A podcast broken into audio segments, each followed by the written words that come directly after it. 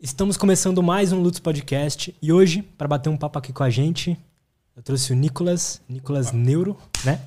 Isso aí, cara. Como que é seu nome completo? É grande. É sem ser Nicolas Neuro, como que as pessoas te chamam? Então, é até um problema na hora de preencher formulários desses de governo, essas coisas que você vai num lugar fazer cadastro, é Nicolas Laur Oliveira Câmara César. É praticamente a Bíblia resumida, né? Então eu evito geralmente falar. Eu resumo por Nicolas César, tá ótimo, já, Tá. já é o suficiente. Explica um pouco pra galera, assim, porque você é neurocientista, né? Mas dá um pouco do seu background, assim. Qual que é a sua linha de pesquisa? O que, que você tá fazendo hoje? Legal. Bom, acho que vale a pena falar um pouco sobre o que é a neurociência em primeiro lugar, porque as pessoas elas vivem me perguntando, sabe? Se eu sou um neurocirurgião, por exemplo. Hoje eu fui cortar o cabelo, olha só. Aí eu estava lá e o barbeiro, né, ele virou pra mim e ele perguntou: "Nossa, neurociência, né? O que que você faz? É tipo neurocirurgião?" Aí eu falei pra ele: "Não, neurocirurgião ele é um médico, né? Ele vai lá, vai fazer cirurgia na cabeça das pessoas. Eu não faço isso. O que eu faço é estudar como que o cérebro funciona, né? Particularmente, a minha linha de pesquisa dentro da universidade é em percepção de tempo. Eu estou querendo entender como que a gente percebe o tempo, como a gente aprende relações de tempo entre diferentes eventos e qual é a importância disso na nossa vida, né? Ah, mas muitas vezes é muito comum as pessoas me perguntarem se eu sou médico, se eu sou psicólogo. A primeira impressão geralmente é você vai ler aquilo que tá dentro da minha cabeça, sabe? Você sabe o Aham. que eu tô pensando, você tá me julgando. Caralho. Não, não tem nada a ver, né? Não, não tenho, não tenho nem instrumento de medida para saber o que tá passando dentro da sua cabeça. Como que eu vou fazer uma coisa desse gênero, né? Mas tem essa percepção de que um neurocientista ele é um médico. Alguns médicos são neurocientistas também. Se eles se propõem a estudar como que o cérebro funciona e fazer publicações nesse sentido, tudo bem, a gente chama de neurocientista. Mas para mim é um lado puramente acadêmico, né? Uma coisa que não tem a ver necessariamente com medicina nem nada. Pode crer. E como que, como, como que faz a graduação para virar um neurocientista? Cara, hoje tem alguns caminhos para isso, né? Quando eu comecei, quando eu entrei nessa área, eu não sabia que existia uma, uma graduação em neurociência. Até porque muito pouco tempo antes, aqui na América Latina, a gente não tinha. Foi lá na Federal do ABC, Que é aqui perto. que é aqui, aqui do lado, né? É, que eu fui conhecer o curso de neurociência depois que eu já tinha começado a graduação. né? Lá tem uma vantagem muito grande, que todo mundo entra num- em um de dois cursos. Lá ou você entra em ciência e tecnologia, ou você entra em ciências e humanidades. E aí você pode moldar o seu caminho lá dentro de várias formas. Eu entrei na faculdade achando que eu ia fazer engenharia, olha só. E acabei descobrindo a neurociência ali no meio do caminho, assim, quando eu descobri aquilo, eu simplesmente me apaixonei e eu decidi que eu ia fazer aquilo. Né? E aí eu fui para graduação em neurociência, que é uma graduação depois do bacharelado em ciência e tecnologia. E hoje em dia eu faço mestrado na área. Ah, então você fez na UFABC? Eu fiz, Ah, né? que da hora. Sim, sou daqui, da- sou de São Paulo, né? Mas estudei aqui tanto em Santo André, no começo, quando eu fazia ciência e tecnologia, e o curso de neurociência fica no campus de São Bernardo hoje Ah. em dia. né? Aí eu estudava lá. Mas existem algumas outras opções que estão começando a surgir, né? Tem o Instituto do Cérebro lá, acho que no Rio Grande do Norte, eh, já- deve ter uma graduação por lá. Parece que a PUC no Rio de Janeiro também tem uma. Tem alguns outros cursos ali, Mackenzie, talvez, eu acho que tá querendo abrir uma coisa com neurociência voltada para o consumo coisas assim. E, e, bom, geralmente é um curso associado à pós-graduação, né? É um curso que as pessoas se formam em outras áreas, acabam fazendo mestrado, doutorado, né? Em universidades, por exemplo, a USP, a Unifesp. Temos várias que têm pós-graduação em neurociência. Mas pelo caráter de ser interdisciplinar, Aí a gente geralmente a a vantagem da UFABC é que tem esses cursos que te preparam para uma graduação em neurociência, né? Que são muito amplos. Neurocientista estuda um pouco de tudo, estuda de física, estuda de química, estuda de biologia, estuda de computação, muita matemática, enfim, tem muita coisa envolvida, além do lado humano e social da coisa. Total. E como que você chegou e falou assim, ah, vou escrever um livro sobre... Hoje, nossa, foi uma loucura essa história do livro, né? Porque Mostra seu livro aí pra galera eu também. mostrar. Tá aqui. Ah, Meu livro é esse aqui, ó. Ah, para qual câmera? Essa câmera aqui. é o Neurociente, porque algumas pessoas são mais felizes que outras e aí eu trago uma provocação aqui, né? É o PS, não é por causa do dinheiro. Não é por conta do dinheiro. Total. Esse livro eu escrevi num momento muito delicado da minha vida. era um momento em que eu tinha um emprego que eu gostava muito. Eu trabalhava no Senai, coordenando uns projetos de inovação voltados para a área de educação. E aí, enfim, aconteceram mudanças econômicas no país que fizeram com que eu, que tinha um contrato temporário na época, saísse de lá. Também estava envolvido num relacionamento que não foi um relacionamento bom para mim. Então, foi uma coisa, uma mudança de vida que aconteceu em um período de três meses que acabou comigo. Me deixou numa baita de uma crise de ansiedade, ataques de pânico. Aí eu tive que começar a tomar remédios naquela época para controlar a ansiedade. E foi bem difícil. E ao mesmo tempo que, que por que que vem o livro daí, né? Que eu decidi falar de felicidade, mas eu tô num momento péssimo da vida, assim, uhum. você vai falar, o que que isso tem a ver, né? Uma coisa com a outra. Mas é nos momentos de dificuldade que a gente dá valor para aquilo que a gente tem, né? E que a gente consegue é, acho que traz saliência, né? Traz uma ideia melhor daquilo que realmente era, né? E ali eu percebi que eu podia falar um pouco sobre a minha experiência com isso. Não que eu trate diretamente de como é ter uma experiência de pânico ali dentro, mas eu sentia que eu tinha um ponto de vista privilegiado em relação a isso por conta das coisas que eu tinha estudado. Né? O ataque de pânico tem tudo a ver, né? A ansiedade tem tudo a ver com a forma como o nosso cérebro funciona. E aí eu decidi falar um pouco a respeito disso, né? Colocar um pouco disso para fora, mostrar para as outras pessoas que um conhecimento como esse pode te ajudar a lidar com situações da sua vida. Foi muito difícil para mim. Eu tive que tomar remédios naquela época, precisei. Mas se eu não tivesse o um entendimento daquilo que estava acontecendo dentro de mim, seria muito pior. Verdade. Então eu decidi compartilhar um pouco para que as pessoas elas possam se sentir melhor, sabe? Eu acho que um dos grandes propósitos na vida, e aquilo que dota a nossa vida de sentido, é quando a gente pode compartilhar. É, a vida acontece nesses momentos, onde a gente está aqui conversando, trocando ideias, onde a gente cresce, a gente aprende, ouvindo uns aos outros. E a gente tem aquilo que a gente pode é, doar também, né? E eu tinha um entendimento. Eu falei, eu vou escrever o um livro. Não tenho pretensão de que seja um best-seller, não tenho pretensão de nada, mas para mim bastava. Naquele momento é o que eu podia fazer. Eu passei mais de seis meses sem conseguir trabalhar, procurar emprego ou qualquer coisa que fosse. Mas uhum. escrever me ajudava, de alguma forma. Então era um processo tanto terapêutico para mim, enquanto me fazia acreditar no valor que eu podia agregar para as pessoas. E é por isso que eu decidi escrever esse livro. Que foda. E, quando você estava escrevendo sobre o livro, assim, quais foram as, as principais coisas que você falou assim, pô, é, vou colocar nesse livro porque isso aqui tem algum valor para mim ou para as outras pessoas sobre felicidade? A principal ideia que eu tinha naquele momento era como que os nossos comportamentos eles podem ser influenciados por coisas que não estão necessariamente no nosso controle, mas que a gente geralmente não se dá conta. Isso a gente chama de viés cognitivo muitas vezes. Né? Eu falei, tá, é um conhecimento que eu não tive durante a vida em nenhum outro momento que não fosse dentro da faculdade. É um conhecimento que parece essencial porque tá querendo ou não por trás da forma como a gente se comporta. Isso é muito importante. Às vezes a gente não dá valor devido a isso. A gente vai no piloto automático é. e vai fazendo, vai vivendo a vida. Até que chega um momento que as coisas todas saem do controle e a gente precisa entender como que a gente faz para retomar o controle, né? É. Então eu falei, ah, eu vou falar um pouco sobre isso, né? Afinal de contas, tem aí um espaço, né? Uma coisa que eu gostaria de ter ouvido antes na vida. Eu acho que seria algo que todo mundo deveria saber. Ensinar nas escolas mesmo. Né? A forma como a sua mente funciona. Total. O que, que é você? Eu, eu, eu devolvo a pergunta para você, né? Pra gente explorar isso um pouco melhor. O que, que você diria que é você? É complexo, é uma pergunta difícil, né, de responder. Porque será que eu sou o meu trabalho?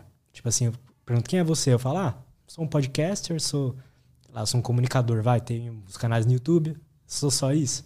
Não é bem assim, né?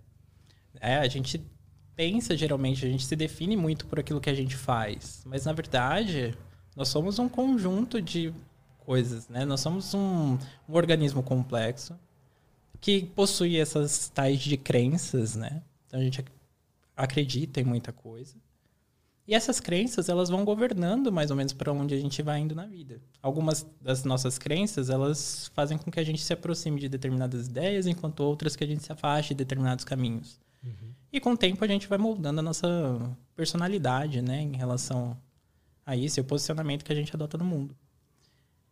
E, e cara, quando a gente para para pensar que a gente não é instruído em nenhum momento a entender as nossas crenças, a entender a nossa mente, como que ela funciona, como que ela produz as escolhas que a gente faz na vida, é uma receita pro, pro insucesso, né? É, é uma receita para que a gente fique agarrado no piloto automático, levando a vida de acordo com as circunstâncias e tenha uma certa dificuldade de colocar as coisas em perspectiva de acordo com o objetivo que a gente tem pra gente mesmo. Então eu quis trazer um pouco de um pouco mais de consciência, de clareza para essa problemática, para que a gente pare e pense, poxa, mas existe então uma tendência dentro de mim de agir de uma determinada forma, e isso pode me afastar daquilo que eu quero para minha vida. Mas dá para contornar. Eu preciso ser observador, eu preciso olhar para mim com bastante cautela, com bastante cuidado e entender a partir de agora que eu reconheço o que existe dentro de mim, eu posso agir. Se eu não reconheço o que existe dentro de mim, eu não posso agir. Né? Então, essa ideia de autoconhecimento tem a ver com o seu próprio né? empoderamento. Neurociente. Neurociente é no sentido de estar consciente daquilo que acontece no seu lado neurológico, né? daquilo que é do teu cérebro, da tua do funcionamento da tua mente. Não tem mais como distinguir aquilo que é o funcionamento da mente daquilo que é a influência do cérebro no funcionamento da mente. É, eu, tenho, eu tenho muito interesse em fazer isso porque, porra, todo mundo acha que passa por momentos. Sei lá, vou dar um exemplo qualquer. A pessoa quer é, ter o hábito de ir pra academia. Tá Na teoria, é só botar o tênis e ir, né? Na teoria.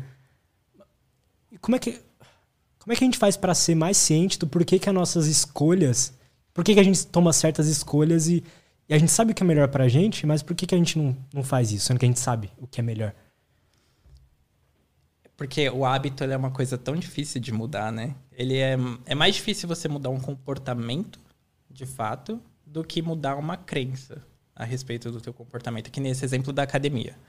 É mais fácil você virar a chavinha e falar, não, eu preciso ir para academia, porque isso é saudável, porque eu escuto isso o tempo inteiro, do que você realmente criar a rotina e Verdade. perseverar nela.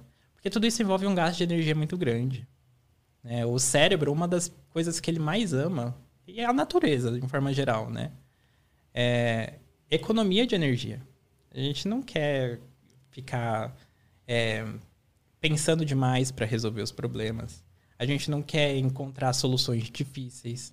A gente não quer ir pelo caminho árduo, sendo que a gente já tá bem. Não, não existe nenhuma evidência. Tá, você tá lá sem fazer academia nem nada. Você tá vivendo sua vida, tá ali e tal. Pode ser que você ganhe alguns quilinhos ou não, fique com umas dorezinhas aqui ou não. Às vezes você se sente até menos disposto. Uhum. Mas nem nada disso tem um impacto real na sua vida a ponto de você virar e falar assim: não, é crítico que eu vá para academia. É extremamente necessário que eu vá para academia. Porque eu tô me sentindo realmente mal, isso aqui é uma coisa que vai destruir a minha vida. Não, seu cérebro não percebe dessa situação. Ele vai falar: ah, tá tudo bem, não tem nada demais, isso nem é tão importante assim. Uns quilinhos a menos, é, não, tô nem aí. E aí fica muito mais difícil você pegar e levantar e realizar o esforço de ir até lá, né? Ter esse comprometimento de com uma meta de longo prazo, né? Porque não, a academia não é uma coisa que você vai lá duas vezes na semana, vai fazer por um, dois meses e pronto, você está bem. É. Não, é um projeto de vida. Né? E para o seu cérebro é mais cômodo continuar naquilo que ele já está acostumado a fazer. E quanto mais você estiver descansando, melhor. Ainda mais na vida corrida que a gente leva hoje em dia, né? É. Não tem tempo para quase nada. Você vai falar, ah, não, eu vou colocar exercício na minha rotina. Eu vou é, desligar a TV uma hora antes de dormir. Que momento que a gente tem para isso, né? A quantidade de coisas que a gente precisa fazer, o tempo que sobra para a gente de lazer acaba sendo consumido desse tempo de descanso, né? E a gente fala, poxa, meu cérebro está aqui programado para descansar, para economizar energia, tudo que eu vou fazer nesse momento que eu tenho para me recuperar, é ir lá e gastar um pouco mais. Tem que ter muita perse- perseverança, né? É. Mas por um lado também tem. Realmente faz bem um exercício físico, faz bem é, dormir bem, né? Faz, é, desligar a TV uma hora antes de dormir tem um, um embasamento científico de que é bom. Então, no fundo, todo mundo sabe o que é bom, que a gente precisa fazer, né? Mas por algum motivo, mesmo pessoas que têm tempo, tá ligado? Por algum motivo aquilo não. A gente só não faz. a- as- É aquilo que você falou, a gente vai vivendo a vida no automático. Como que alguém. Você diria que alguém pode ficar mais neurociente, mais, se ligar mais no que está acontecendo no cérebro dela? Então, por exemplo, um cara que tá. No dia a dia ele tá se, se sentindo meio pra baixo, assim. no ele não sabe por que ele tá se sentindo meio pra baixo. Tá ligado? O que, que você diria pra uma pessoa que quer buscar entender mais o que tá passando na, no cérebro dela? Em primeiro lugar, é- tem duas coisas, né? A primeira é estudar a respeito de como que o cérebro funciona, que é importante. E aí eu já basta, vocês podem fazer meus cursos, podem ler meu livro e Aham. tal, aí vocês decidem. Boa. Mas ao mesmo ou consumir meu conteúdo lá no YouTube também e tal, de outros Instagram. neurocientistas, tem aí Pedro Calabresa, um grande cientista que está aí falando, trazendo divulgação a respeito de como que é, ah, o funcionamento do nosso cérebro influencia no nosso dia a dia, né? O próprio Maier também que veio aqui. Ahn, primeiro estudar e em segundo lugar também a terapia é muito importante. né? É essencial a gente cuidar da nossa saúde mental e ali a gente vai aprender a reconhecer as nossas crenças, reconhecer os nossos padrões de comportamento, como eles se refletem na nossa vida. né? Isso é- são duas grandes dicas. E um bom ponto de partida também para entender o porquê que a gente não faz coisas que a gente sabe que são boas no dia de hoje, porque elas demoram muito tempo para trazer o seu resultado no futuro. É como investir dinheiro, né?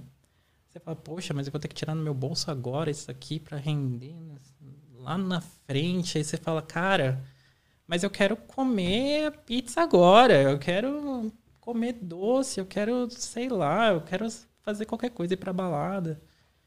Ah, eu vou gastar, vai, não tem problema. Nosso cérebro, ele também é meio programado para esse negócio de recompensa imediata. A gente pensa em recompensa imediata versus recompensa futura. A gente quer agora. A gente tem lá a moléculazinha chatinha, dopamina, que vai falar pra gente, não, vai lá, faz agora, não deixa pra depois não. E assim, isso recompensa o nosso comportamento e a gente acaba fazendo mais disso, né? De escolhas que são centradas em trazer uma recompensa pro presente, uma recompensa pro agora. Então, se tem um conceito de neurociência que você devia conhecer, é essa tendência. Em primeiro lugar, eu diria. O sistema De- de recompensa. Exato. Ele está envolvido em tudo quanto é aspecto da nossa vida. E fica até engraçado a gente falar sobre isso, porque sempre que as pessoas pensam em neurociência, elas costumam pensar em alguma coisa que vai ser complicada, alguma coisa que vai trazer uma grande novidade para a vida delas, ou que vai fazer com que elas mudem totalmente a chavinha da percepção delas. Isso é possível com a neurociência? É. Mas geralmente as recomendações que a gente faz para que uma pessoa tenha uma vida boa, para que ela mantenha a saúde do cérebro dela funcionando bem, são coisas que a gente está cansado de ouvir desde que a gente é gente. Se eu perguntar para você, o que, que você faz para levar uma vida saudável? Diz para mim. Três Ah. coisas. Se exercitar, dormir bem e se alimentar bem. Perfeito. Eu não tenho outra. Acabou o episódio, pronto. Não preciso falar mais nada. É isso. Total. Mas a gente faz isso. Não. Por que não faz? Então. recompensas imediatas versus recompensas futuras. Nosso comportamento, a forma como a gente aprende a lidar com as coisas, a forma como a gente aprende a se comportar, depende desse sistema de recompensas. E a recompensa que vem agora, ela reforça o meu comportamento. A recompensa que vai vir lá no futuro, eu preciso ter muita capacidade de planejamento, de entendimento para saber que vai ser melhor. E aí você tem que ter persistência. Persistência atrelada a uma meta de longo prazo. Né? Isso tem até um nome na psicologia em inglês que é grit, né? que é meio que essa ideia de resiliência, né? mas que carrega consigo a ideia de você ser apaixonado e se manter no caminho de uma meta de longo prazo. E é isso, né? As pessoas que têm esse maior grit do que as outras são aquelas que mais se dão bem na vida. São aquelas que conseguem alcançar seus objetivos. Né? Porque elas conseguem, do ponto de vista neurológico, né? que acontece? Elas conseguem driblar essa tendência nossa de querer as recompensas no presente, as recompensas imediatas, no lugar das recompensas futuras. Tem alguma técnica ou sei lá, alguma coisa para você diria que dá para dar uma enganada nesse sistema que quer tudo no agora, no presente? Então, pô, sei lá, se eu, eu quero me sentir bem. É, é um termo bem amplo, né? Mas vamos supor, eu quero me sentir bem. Eu posso ir pra academia todos os dias e ficar com um corpo gostoso e daqui um ano eu me sentir bem. Ou sei lá, eu tô ali no computador, eu tô me sentindo vontade de me sentir bem, eu vou ali e vou pegar um chocolate e comer. Me sentir bem também, né? Sim. Mas realmente, como, existe algum jeito de dar uma driblada nesse sistema aqui que é o, a recompensa mais imediata? A gente pode pensar de duas coisas aqui. Uma é ter um projeto de vida. Ter um projeto de vida é, assim, uma coisa essencial. Você precisa saber onde você quer chegar. Porque você só vai chegar aonde os teus sonhos são capazes de te levar. Se você não sonha em chegar em algum determinado patamar, você não vai chegar. Porque tudo aquilo que a gente faz na nossa vida tem a ver com o projeto que a gente cria para ela. Um norte, uma direção, um objetivo. Né? Isso é um ponto, ter um projeto de vida. O segundo ponto é você dividir para conquistar. Né? Pegar um objetivo que é grande e criar mini objetivozinhos para que você possa chegar naquele objetivo maior. Assim, o teu senso de recompensa, né? aquilo que vai acontecer só lá na frente, daqui um ano, dois anos, eu já começo a trazer para agora. Eu já vou começar a me sentir recompensado por essas coisas. Uhum. Né? Então, por exemplo, se eu quero, sei lá, eu tô com 60 quilos, eu quero malhar até chegar nos 75, 80 quilos. Beleza, é uma meta bem ambiciosa. Se você for para academia por um mês, dois meses, três meses, seis meses que for, provavelmente você não vai chegar lá. Né? Primeiro, você tem que ter noção de que isso é uma meta de longo prazo. E segundo, você tem que dividir esse objetivo grande em objetivos menores. Para que você, quando chegar na, na sua primeira meta, você fala, poxa, eu consegui. Isso vai te dar motivação para perseverar e continuar é, perseguindo esse objetivo maior. E aí, um dia, você vai chegar lá, naquela imagem que você quer. Muito da felicidade também tem a ver com isso. Tem a ver com comparar o eu que eu sou agora com o meu eu ideal que está no futuro. É a discrepância entre essas duas coisas que faz com que a gente fique ansioso, faz com que a gente fique triste. Porque o eu do futuro é sempre um eu mais perfeito uhum. do que o eu de agora. Né? A gente olha para o presente e a gente fala, putz, tá cheio de problema aqui. Né? Eu preciso resolver isso. Como que eu faço? O problema é tão grande que a gente não consegue dimensionar direito. Não é concreto para a gente. Não sabe que etapas percorrer para chegar lá. Então, planejamento é essencial para que você possa alcançar um objetivo. Só que só o planejamento, o planejamento não envolve você só saber onde você quer chegar. Envolve saber o que, você precisa fazer no meio do caminho. Uhum. Né? E é através disso, né, dessas metas, quando você vai sendo recompensado, que isso vai te dando motivação para chegar lá. Você tinha falado agora, agora há pouco de, de felicidade. O seu livro é, é sobre isso, né? Eu queria. Porque quando a gente fala sobre felicidade, um, sei lá, um, um budista vai falar uma coisa sobre o que é felicidade. Eu, sei lá, um pastor vai falar outra coisa. Eu queria saber, na sua visão de neurocientista, o que é felicidade? É, é uma pergunta muito difícil, né? A felicidade ela tem tantos sentidos, como você bem falou. Para um pastor vai ser uma coisa, para um budista vai ser outra, para um cientista vai ser outra, provavelmente. Mas acho que tudo tem a ver com, com vida e movimento. Né? É, quando a gente é capaz de olhar para nossa vida, olhar para aquilo que a gente faz e se sentir bem, né? lembra daquela discrepância entre o que eu sou agora e o que eu quero ser no futuro. Quando a gente é capaz de aceitar as nossas limitações, entender o nosso momento, colocar em perspectiva aquilo que pode ser melhorado e se comprometer no dia a dia em ser um pouco melhor do que você era no dia anterior, isso já é meio caminho andado para que você se sinta mais feliz. Porque a, infelicidade, né, ou a não felicidade, tem a ver com esse estado de desequilíbrio, de desarmonia, né? Onde as coisas você olha em volta e você vê caos, você vê bagunça, você vê aquilo que não tem a ver com aquilo que você projeta para si mesmo, com a imagem que você tem para si mesmo, para sua vida. Uhum. Se você olhar para isso tudo, para essa dissonância, você vai se sentir mal, não vai se sentir bem.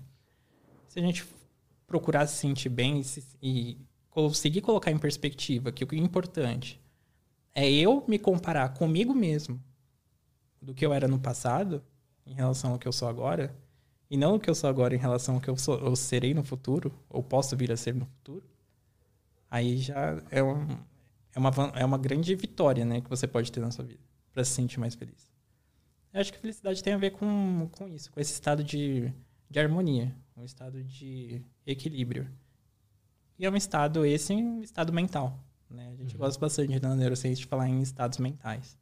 Né? É, a felicidade provavelmente não é algo que você é. É algo que você captura através daquilo que você percebe que está. Né? É um sentimento mais do que uma, uma característica, um atributo do teu próprio ser. Então, desculpa te interromper, mas você, na sua opinião, você acha que dá para uma pessoa ser feliz?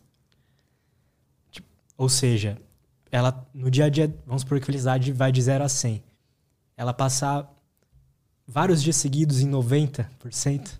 É, isso é possível no sentido, se a gente considerar a felicidade como um estado do ser, um estado tipo um humor, né?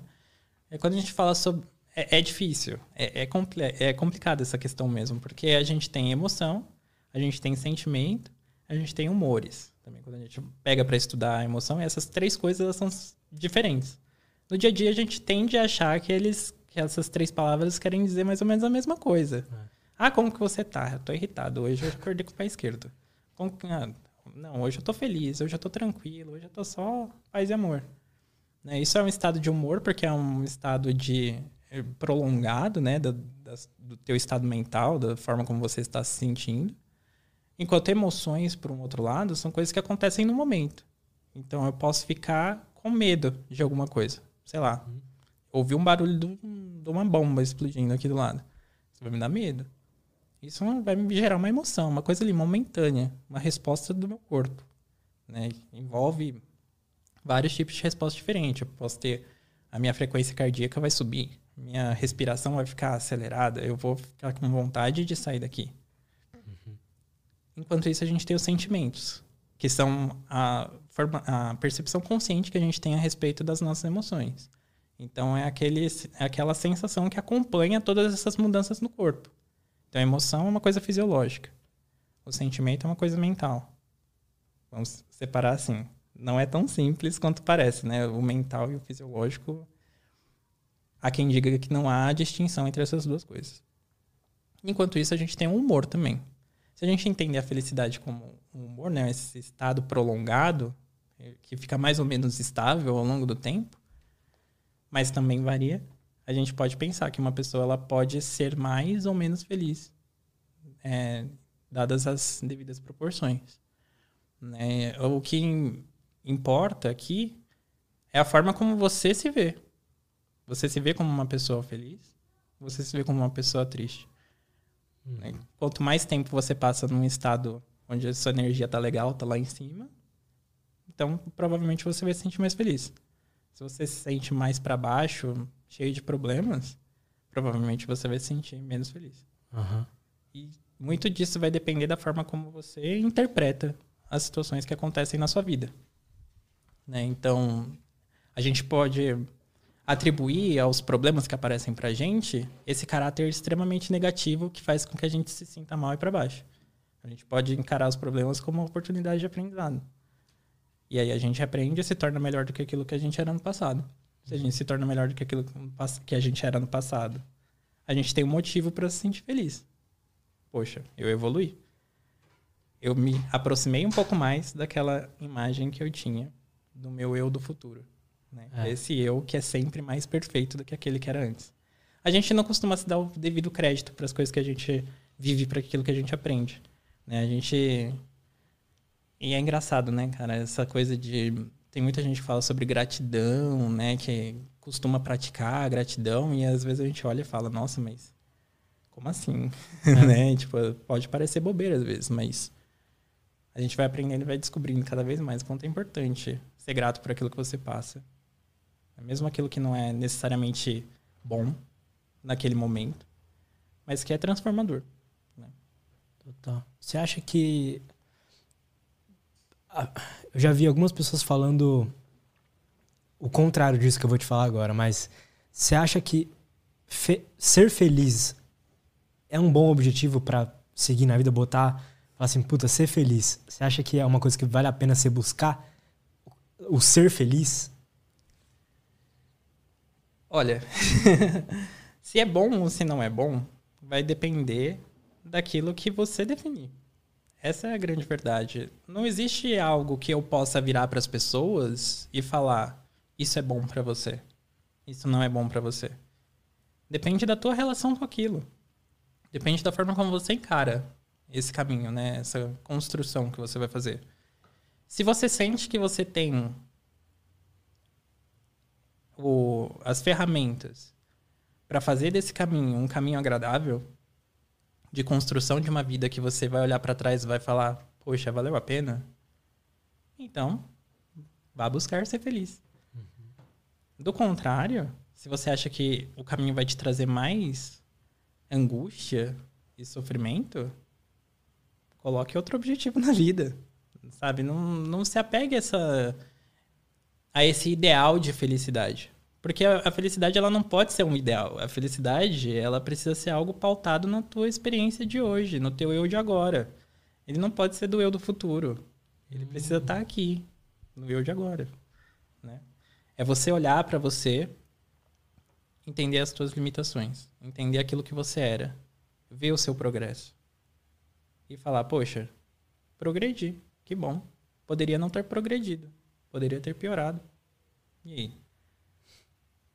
Não é mesmo? Uhum. Então, pode ser negativo para algumas pessoas colocar a felicidade como se fosse um objetivo na vida. Algumas pessoas vão sofrer buscando isso. Né? O caminho não vai ser igual para todo mundo. Não existe uma felicidade que é, que é igual à minha, que é igual à sua, que é igual a de qualquer pessoa que está assistindo, ouvindo a gente. Não existe isso. Você precisa encontrar aquilo que te faz feliz, né? E você só precisa fazer isso à medida que isso te faça bem. A gente não está aqui para sofrer também. Se, se você acha que a busca por uma felicidade te traz angústia, então, cara, joga beisebol, não sei, faz qualquer coisa, vai fazer aquilo que te traz a sensação de que você está vivendo uma vida que vale a pena. Sendo um pouco advogado do diabo nesse sentido, é, existem alguns objetivos, por exemplo, escrever um livro, que não é uma tarefa fácil. Você vai sofrer fazendo. Concordo, você pode falar melhor sobre isso, mas imagino que pô, você vai passar ali horas no seu dia. Você vive uma angústia, querendo ou não, né? Um sofrimento. Mas pode ser que esse livro, esse ob objetivo final, seja algo que vai te trazer felicidade, né? É aquela história que a gente estava conversando agora há pouco também, de recompensas imediatas e recompensas futuras. É. Por isso que eu falei que é um conceito tão importante, cara, Total. de saber de neuro, porque tem tudo a ver né, com isso. Uh, às vezes o processo ele pode ser dolorido, mas a recompensa vai se pagar. Né? A felicidade mais entendida como um estado, do que como algo inerente à própria existência. Não é que eu sou feliz e quer dizer que eu vou ser 100% do tempo feliz. Não, vai ter coisas que podem ser desagradáveis no meio do caminho. Podem ser coisas que são sofridas, são penosas. E geralmente essas, ah, tem muitas pessoas, né, e eu acho que isso faz um tanto de sentido, que associam a, o grau de penosidade, né, que é de alcançar um objetivo, uhum. com o resultado desse trabalho. Você fala, poxa, mas eu venci foi difícil pra caramba, mas isso aumenta o valor daquela coisa. Total. Né? Porque aquilo que vai, vem fácil não é tão interessante quanto aquilo que despendeu tamanho esforço. É. E isso também tem a ver um pouco com o funcionamento do nosso cérebro. O nosso cérebro tem uma coisa legal de querer criar narrativas para justificar tudo aquilo que a gente faz. Como assim? Tem coisas, assim, os experimentos que são impressionantes. É, tem um experimento que fizeram com pacientes onde você cortava a ligação entre os dois hemisférios do cérebro. Né? O nosso cérebro ele pode ser dividido em duas partes, são mais ou menos parecidas, os hemisférios do cérebro. Entre eles tem um conjunto de fibras que a gente chama de corpo caloso. Para algumas pessoas com uma epilepsia muito severa, o que, que se fazia como tratamento? Pegava-se e cortava essas fibras para que um hemisfério não se comunicasse com o outro e o foco da, da epilepsia não passasse para o outro lado do cérebro. Por que, que eu estou falando disso? Fizeram um experimento para ver como era a percepção dessas pessoas. Né? Você mostrava para a pessoa, para o olho direito dela uma coisa, para o olho esquerdo você mostrava outra. Certo? Uhum. E aí acontece o quê quando a gente tem isso? A gente tem que boa parte da informação que você mostra aqui no campo visual esquerdo é processada no, cérebro, no lado direito do cérebro, enquanto que está aqui no lado direito vai lá para o lado esquerdo. Ok? okay. Os detalhes técnicos por, por conta disso não importam muito. Mas o que é interessante é que existe um pouco de assimetria de funções entre o lado esquerdo e o lado direito do cérebro. E para a maior parte das pessoas, a linguagem né, é dominante no hemisfério esquerdo. Então eu perguntava para a pessoa o que está aqui na direita e ela conseguia me dizer o que acontecia aqui. Só que se eu mostrava no lado esquerdo, ela não conseguia dizer, porque o hemisfério direito não conseguia verbalizar. Né? Interessante. E aí você faz um experimento assim, onde você mostra uma casa pegando fogo para ela no, no, lado esquerdo, né? Então vai ser processado pelo lado que não consegue verbalizar. E você mostra uma casa que não está pegando fogo, idêntica, mas que não está pegando fogo, para o lado esquerdo do cérebro. E aí você pergunta para a pessoa em qual dessas casas você queria estar. E acima do acaso, essas pessoas elas falavam que elas queriam ficar na casa que estava sem incêndio, mesmo que ela tivesse, né, ela não tivesse consciência disso, que a, que a outra estava pegando fogo. E aí você perguntava para as pessoas por quê que você fez isso. E elas começavam a criar histórias. Elas falavam, ah, não, essa casa ela me parece mais bonita, ela me parece mais segura, ela me parece qualquer coisa. Então existia aqui, porque não todas as comunicações entre hemisfério direito e esquerdo também foram cortadas, tá? Isso é um detalhe importante, mas existe, né, essa percepção em algum nível que acaba sendo compartilhada e o cérebro ia lá e criava essa história sobre algo inconsciente simplesmente para justificar uma escolha que a pessoa não sabia por que ela tinha tomado. Não tinha nenhum motivo aparente para que ela tomasse aquela decisão específica. Mas ainda assim ela conseguia criar uma história em cima disso. Né? Entendi. E, então o nosso cérebro tem essa, essa coisa de criar narrativas também para justificar as nossas escolhas. É, é verdade, você falando dos dois cérebros, me veio uma coisa dos dois lados, né? Do cérebro, veio uma coisa na minha cabeça que eu já ouvi falar, não sei se é verdade, de tem alguma coisa a ver que o lado direito cuida um pouco mais da criatividade, o lado esquerdo é mais racional? Tem alguma coisa a ver? Ah, alguns estudos mostram que algumas pessoas elas podem ter alguma, algum tipo de dominância maior para um tipo de função ou para outra, de acordo com essa lateralização do cérebro. Mas, no geral, quando a gente vai pensar entre. Ah, não é correto a gente dizer que uma pessoa ela é mais criativa porque o lado direito do cérebro dela é mais desenvolvido do que o esquerdo. Não é bem assim que funciona.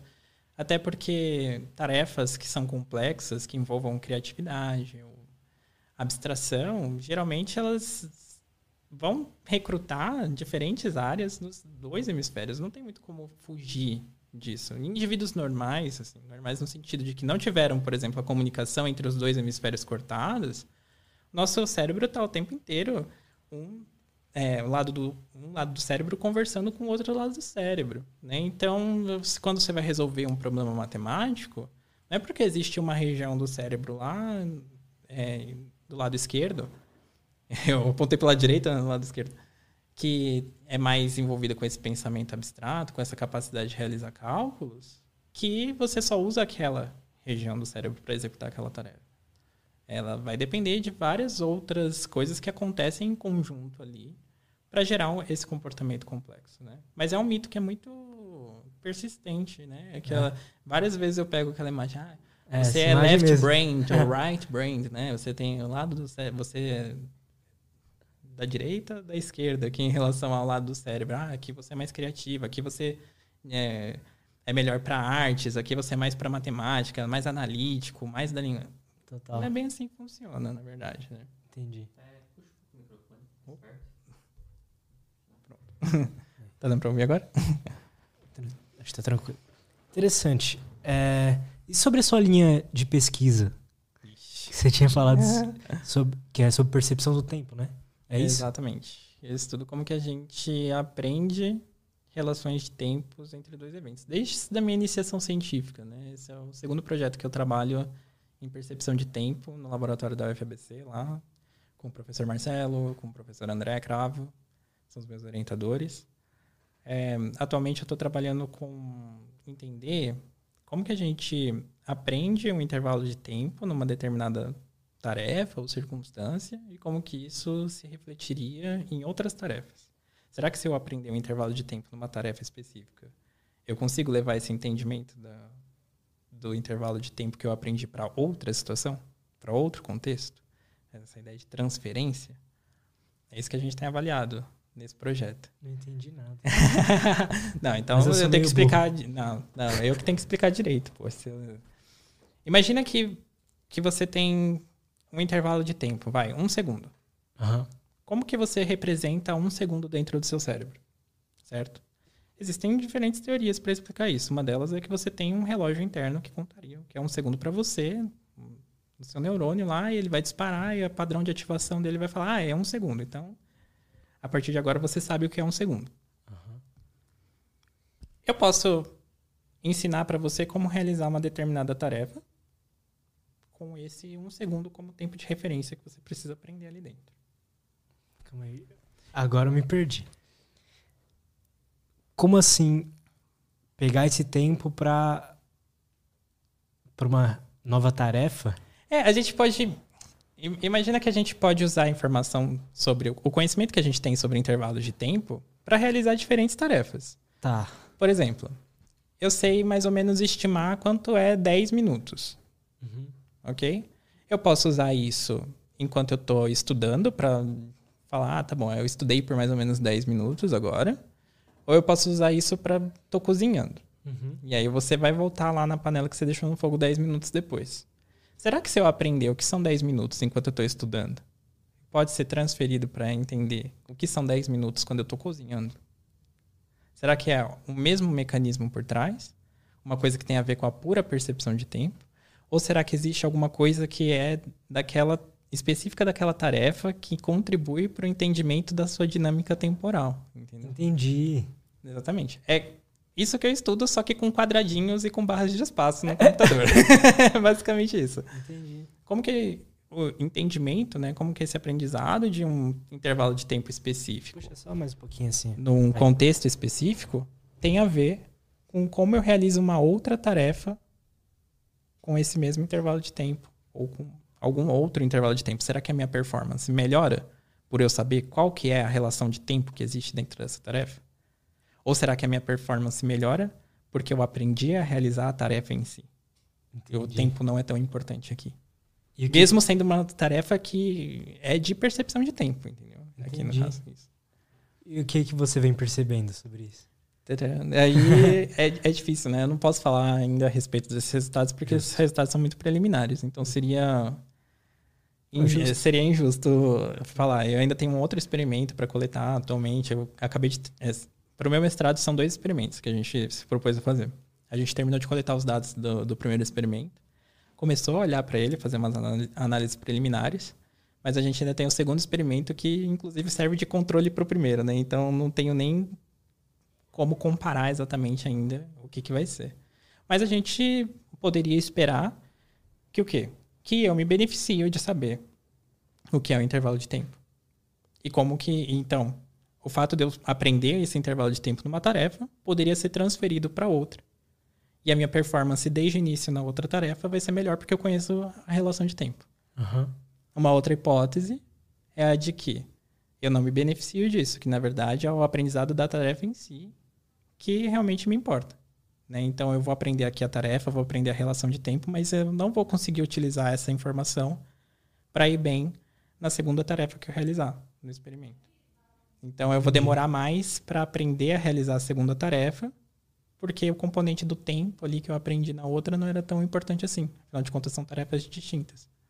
Interessante. Aí, por exemplo, no caso de um estudo, poderia até é, ter a ver alguma coisa com quanto que você aprende aquilo ali que você está estudando? É, é basicamente isso. Só que a gente está avaliando dois tipos de aprendizagem diferentes. Uma aprendizagem que é sensorial, que tem a ver com nossa percepção de tempo. Então, como eu sou capaz de aprender essa relação de tempo. Ou outro tipo de aprendizado, que é um aprendizado mais motor, né? mais comportamental, que tem a ver com a capacidade de realizar aquela tarefa específica. Né? A gente tem um método específico para isso, mas a gente está avaliando o impacto de como você faz, né? De aprender um intervalo de tempo na tua capacidade de realizar uma tarefa. E como que aprender esse intervalo de tempo dessa tarefa te ajuda a realizar outra tarefa de percepção de tempo também. Interessante. É. Interessante. E quando, por exemplo, a gente está estudando um assunto que a gente gosta muito, a nossa percepção de tempo fica um pouco. 10 minutos não parecem 10 minutos, né? Sim, exatamente. Tem a ver com. A percepção de tempo ela pode ser moldada por N fatores. Tem drogas que atuam no cérebro que disturbam a nossa. que perturbam a nossa percepção de tempo. A gente sabe lá, por exemplo, que a maconha tende a deixar as coisas mais lentas, enquanto uma anfetamina tende a deixar o tempo, a fazer com que a nossa percep percepção do tempo que passou seja encurtada, né? Tenha passado mais rápido. A mesma forma, a mesma coisa acontece com as nossas emoções. Algumas emoções promovem a sensação de que o tempo se encurtou, enquanto outras fazem com que o tempo pareça que se alargue. Então, o tempo do relógio ele é diferente do nosso tempo mental, psicológico, né? Aquilo que está a nossa percepção uhum. sobre a passagem do tempo. Estudar algo que a gente gosta muito, quando a gente se diverte, parece que tudo flui de tal forma, realmente, que o tempo se encurta. Né? Enquanto você vai fazer uma tarefa que é muito monótona, que não exige de você, que não tem novidade alguma, que não te motive, que não te engaje, aquele negócio parece que levou uma eternidade para acontecer. Tudo tem a ver com a forma como você é estimulado, parece. A quantidade de informação que você processa numa quantidade de tempo vai te dizer o quão rápido aquele tempo passou ou não. Porque você está menos concentrado na passagem do tempo em si do que na uhum. tarefa que você está realizando. Quando você está entediado, você não aguenta fazer a tarefa, o que você vai fazer? Ah, você fica toda hora meio que né, percebendo o tempo passar. Imagina que você. Oh, só desculpa. Fala para elas fazerem silêncio lá, por favor. Obrigado. Imagina que você tem um relógio dentro da sua cabeça. Né? Não que você tenha de fato, não estou falando que isso é uma verdade, mas vamos usar essa metáfora porque ajuda a entender. Quando você está fazendo uma tarefa chata, o que, que você esperaria que você fizesse com esse seu relógio mental? Que você ficasse consultando ele com mais frequência. Faz sentido. Fala, Pô, vou parar aqui, vou olhar. Aí daqui a pouco. Ah, putz, não passou o tempo ainda. A gente faz isso com o relógio de verdade. É. imagina só que o relógio está na cabeça. Quando a gente está numa tarefa que engaja a gente, é como se a gente consultasse menos vezes o relógio. No mesmo período, no mesmo intervalo de tempo objetivo, né? Se a gente fosse pegar e medir. Então, uma, parece que a contagem de vezes que a gente é, consulta o relógio tem a ver com quanto tempo se passou dentro da nossa cabeça. Né? Então, Entendi. consultei muito o relógio, ah, então demorou mais. Consultei menos o relógio, ah, parece que durou menos. E é uma coisa automática, né? Essa consulta do relógio mental é, acontece e, sozinho. E totalmente inconsciente, né? Você não fica parando para pensar, ah, estou parando para pensar em quanto tempo se passou desde que. É. Não. Você tem mais ou menos a noção. Eu, eu acho muito engraçado isso. Eu queria entender até como funciona, porque é uma coisa que, que me perturba. eu, eu acho incrível. O fato de, sei lá, eu preciso dormir tantas horas. E às vezes não precisa nem no despertador. Simplesmente o meu cérebro ligou um cronômetro lá e falou: são sete horas, daqui sete horas você precisa acordar, daqui 35 minutos você precisa acordar. Aí você vai lá, acorda. Fala, Putz. Como é que mesmo, funciona? Né? É, é, verdade. Tem isso. Às vezes você tá fazendo uma tarefa, você, sei lá, tomar banho. Aí você olha e fala, puta, eu tenho que tomar banho em 15 minutos. Às vezes você sai e deu 15 minutos certinho. Exatamente. Eu acho isso uma loucura. É uma das coisas que me motiva a estudar como que a gente percebe a passagem do tempo. É simplesmente uma curiosidade genuína a respeito do assunto. É, eu acho muito legal. É, e, às vezes, por exemplo, eu sinto que eu tenho um pouco de dificuldade de saber o que realmente é, qual é o assunto que realmente eu gosto, por exemplo. Algo que me, me faz feliz. Às vezes olhar para como, como que a passagem de tempo acontece quando eu estou fazendo X, Y ou Z das tarefas, como que, como que é isso, eu consigo pegar. Pô, esse aqui passou bem mais rápido, pode ser que eu goste mais de fazer isso. Tá aí uma boa medida para saber se você está fazendo algo que, que te traz felicidade, que te traz alegria em relação a algo que te deixa entediado, te deixa mal, né? Tem tudo a ver. Se a gente for parar para pensar que quando a gente se sente bem, a gente vai consultar menos esse relógio interno, então a percepção do tempo vai ser mais que o tempo passou de forma mais curta do que realmente passou. E se a gente estiver entediado, aquilo não for legal, provavelmente vai ter passado mais tempo. Só que vale lembrar também, né, que isso não é uma questão 880, não vai sempre acontecer dessa forma. Às vezes a gente vai fazer algo que é super legal pra gente, mas pode ser que a nossa percepção de tempo naquele momento tá falando, ah, não, passou tempo demais aqui. E aí é você verdade. vai ver e nem passou tanto tempo assim. Aí você fala, nossa, que bom, né? Porque é como se eu tivesse ganhado tempo. Aqui. É verdade, é mesmo. Isso acontece. Às vezes você tá, sei lá, vendo um. Tá vendo uns vídeos no YouTube mó legal. Aí você fala, putz, já deve ter ficado aqui mó tempão. Você vai ver, passou 20 minutos. Exatamente. É mesmo.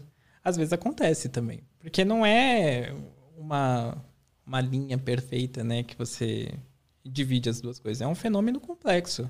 Depende de outras variáveis. Se fosse só o meu estado mental ali de alegria ou de tristeza que fizesse com que eu conseguisse prever a passagem do tempo, aí seria mais fácil, né? Eu meço lá o quanto eu tô feliz, quanto eu tô triste, pronto, tem uma linha perfeita entre as duas coisas. É. Mas não, não é assim. Seria muito fácil, né? É. Quem dera, né? Aí não tinha ciência para isso, né? já estava explicado. Pois seria é. muito mais tranquilo. Mas existem N fatores que impactam isso. É a combinação deles que vai, vai dizer, no fim das contas, como que a gente percebe o tempo naquele dado momento. É, é um assunto. Entendi, agora eu entendi porque você, porque você estuda. É um assunto interessante pra caralho. E tem a ver com a própria. com uma coisa fundamental, né, do, do universo, né? A questão espaço, tempo. Espaço-tempo, né? As é, duas coisas é. juntas, enfim. Essa curiosidade nasceu estudando a física por trás há muito tempo. Antes mesmo de entrar na faculdade, já me interessava por esse assunto. Do tempo. Isso. Tanto que quando eu fui fazer pesquisa, primeiro eu fui fazer pesquisa na área da física. Lá na UFBC tem umas coisas assim que funcionam. Tipo, vai fazer pesquisa desde o primeiro dia, né? Eles têm um programa lá chamado PDPD. Aí eu ia fazer na área da física mesmo, mas acabei não, não seguindo por aquele caminho. Preferi ir para neurociência. Aí quando eu descobri que tinha um grupo que estudava tempo lá, eu falei, mas que negócio é esse de tempo que envolve a cabeça e não é tempo necessariamente física, né? E a gente percebe que o tempo, na verdade, ele é tanto algo que é inerente à natureza, nos modelos que a gente constrói da física, né? Então, o tempo é uma dimensão da natureza, uma, uma grandeza fundamental, né?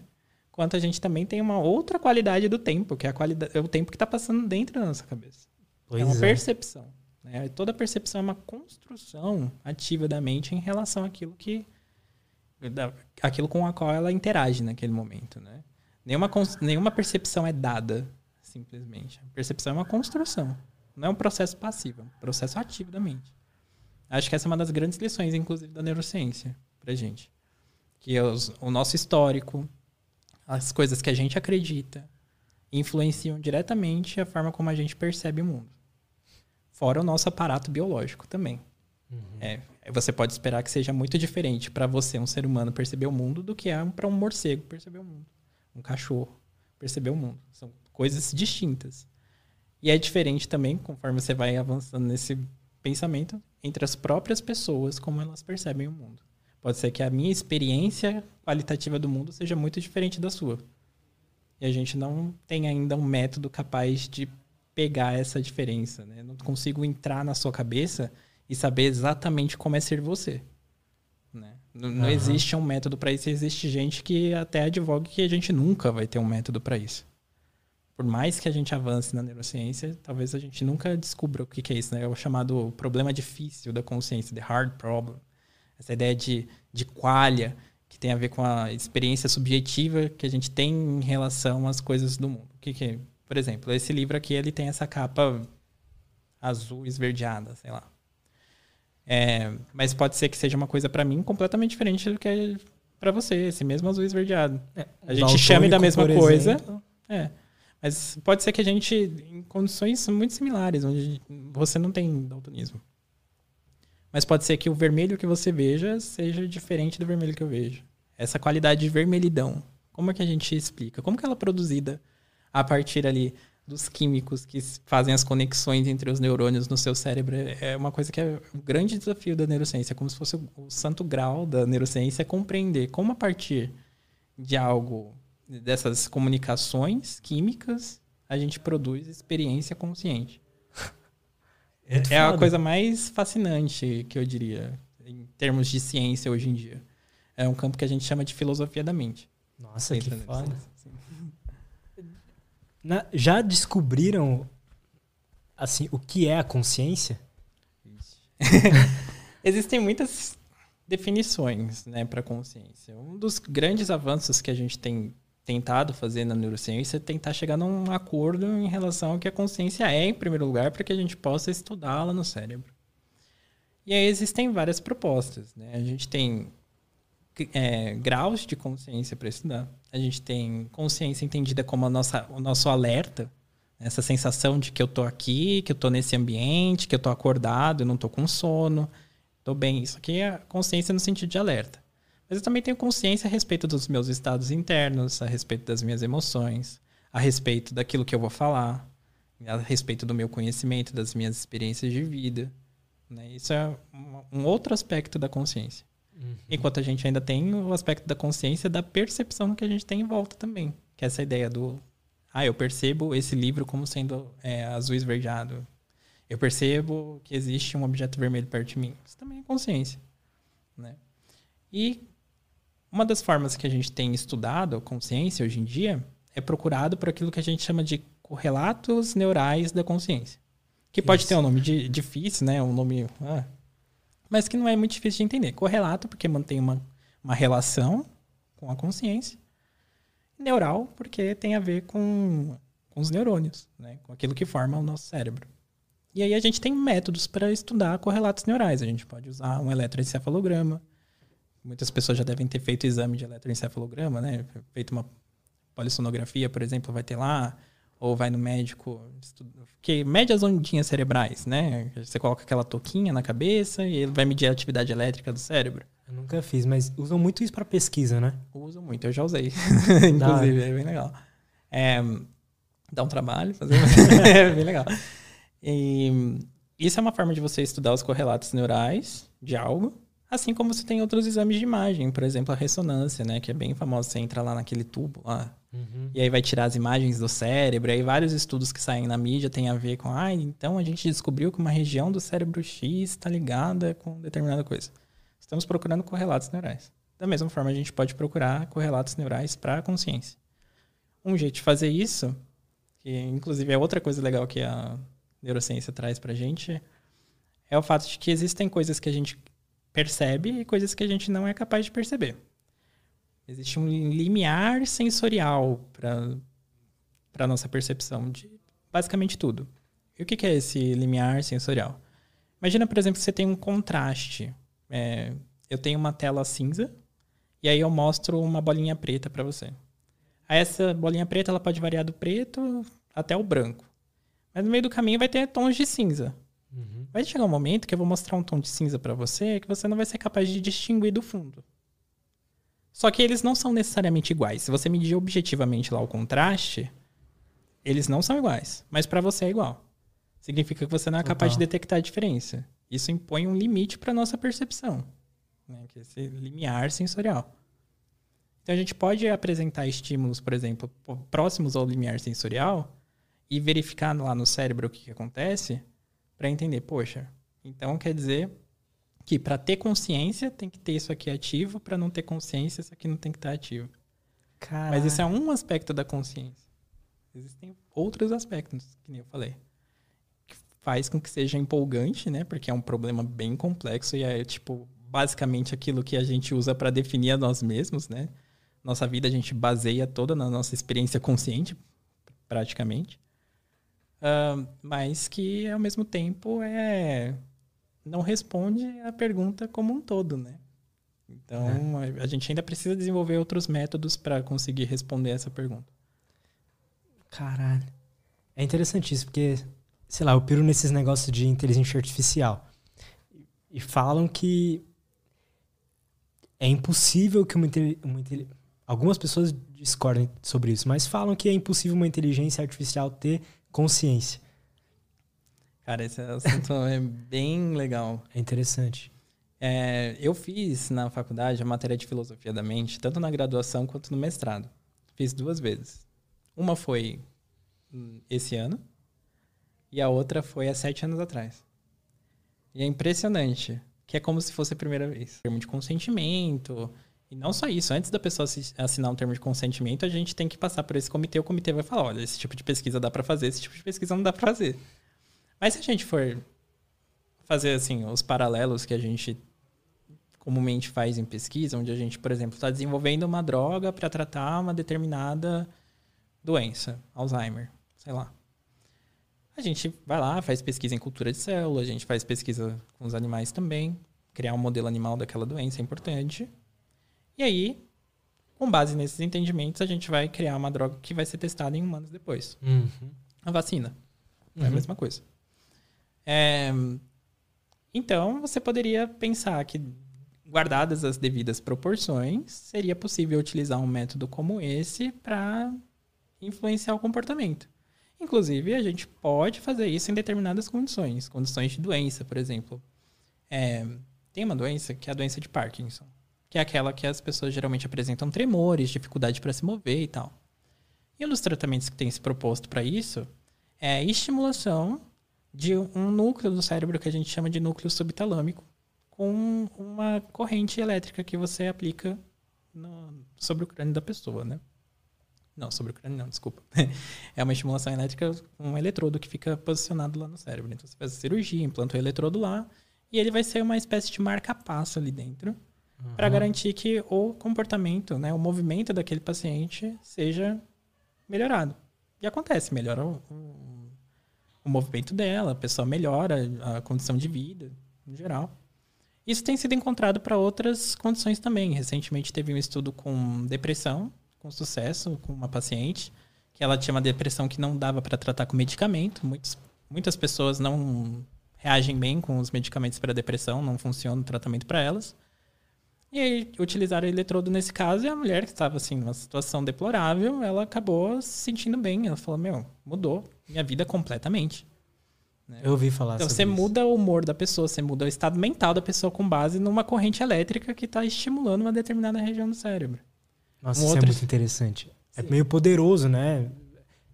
Dá um pouco de é... Desculpa te interromper, mas dá um pouco de esperança para coisas que, sei lá, uma pessoa que sofre uma depressão incurável, né? Sim, completamente. E tem outro estudo que parece até milagre. Né? A gente vai pegar a lista de milagres.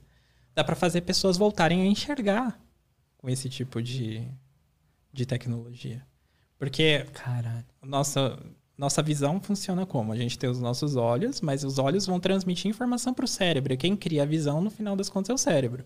Se tem uma lesão no cérebro, você vai ter algum tipo de, de cegueira, né? Uhum. Se tem a ver com as regiões que processam a informação visual. Aí eles, saiu um estudo recentemente mostrando também com implante cerebral, onde a paciente voltou a enxergar por conta do, do implante que foi realizado. Então, é, qual que é a, a grande empolgação em se estudar o cérebro e a neurociência? é que ela vem transformar a, forma como a gente se relaciona com o mundo e com a vida a nível, assim, radical. É, basicamente um, grande estudo a respeito do que é o funcionamento do nosso próprio corpo. Porque a gente fala cérebro, né? A gente fala, ah, não, você está estudando só o que está aqui, né? Mentira. Neurociência, o cérebro tem a ver com todas as funções do corpo, com tudo aquilo que a gente faz, tudo aquilo que a gente pensa, toda a forma como a gente é, percebe o mundo, se comporta, enfim, tudo isso tem a ver com o funcionamento do cérebro né? E descobrir que estimular determinadas regiões do cérebro ou redes de, de regiões do cérebro faz com que alguém se sinta melhor, é o grande, eu acho que é um dos grandes motivadores para qualquer neurocientista. Né? A gente não tá ali por vaidade para descobrir, para fazer as pessoas, de, ou ratinhos de bonequinhos. Não. Longe disso. A gente quer melhorar a qualidade de vida das pessoas. E a gente quer criar coisas que são interessantes. Por exemplo, inteligências artificiais.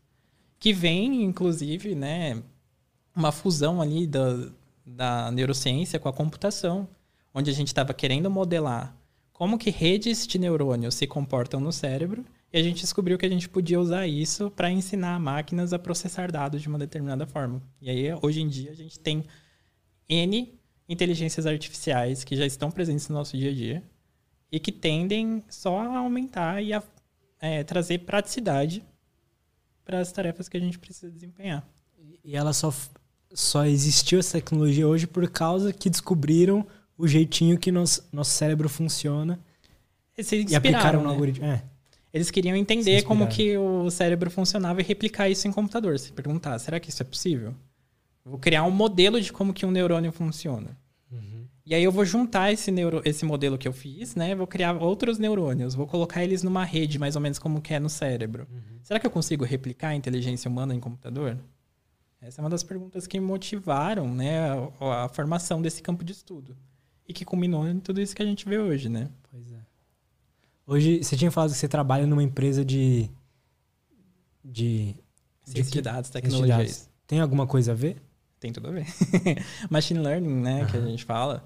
Esses algoritmos são todos inspirados nessa, nessa ideia mesmo de modelagem de redes neurais e como que eu uso isso para processar informação e fazer com que eu consiga realizar análises de dados mais poderosas, é, com dados que não necessariamente são estruturados, que nem a tabelinha de Excel, que é fácil de lá, de e tal, não sei o que. Você pode aplicar ali? Pode.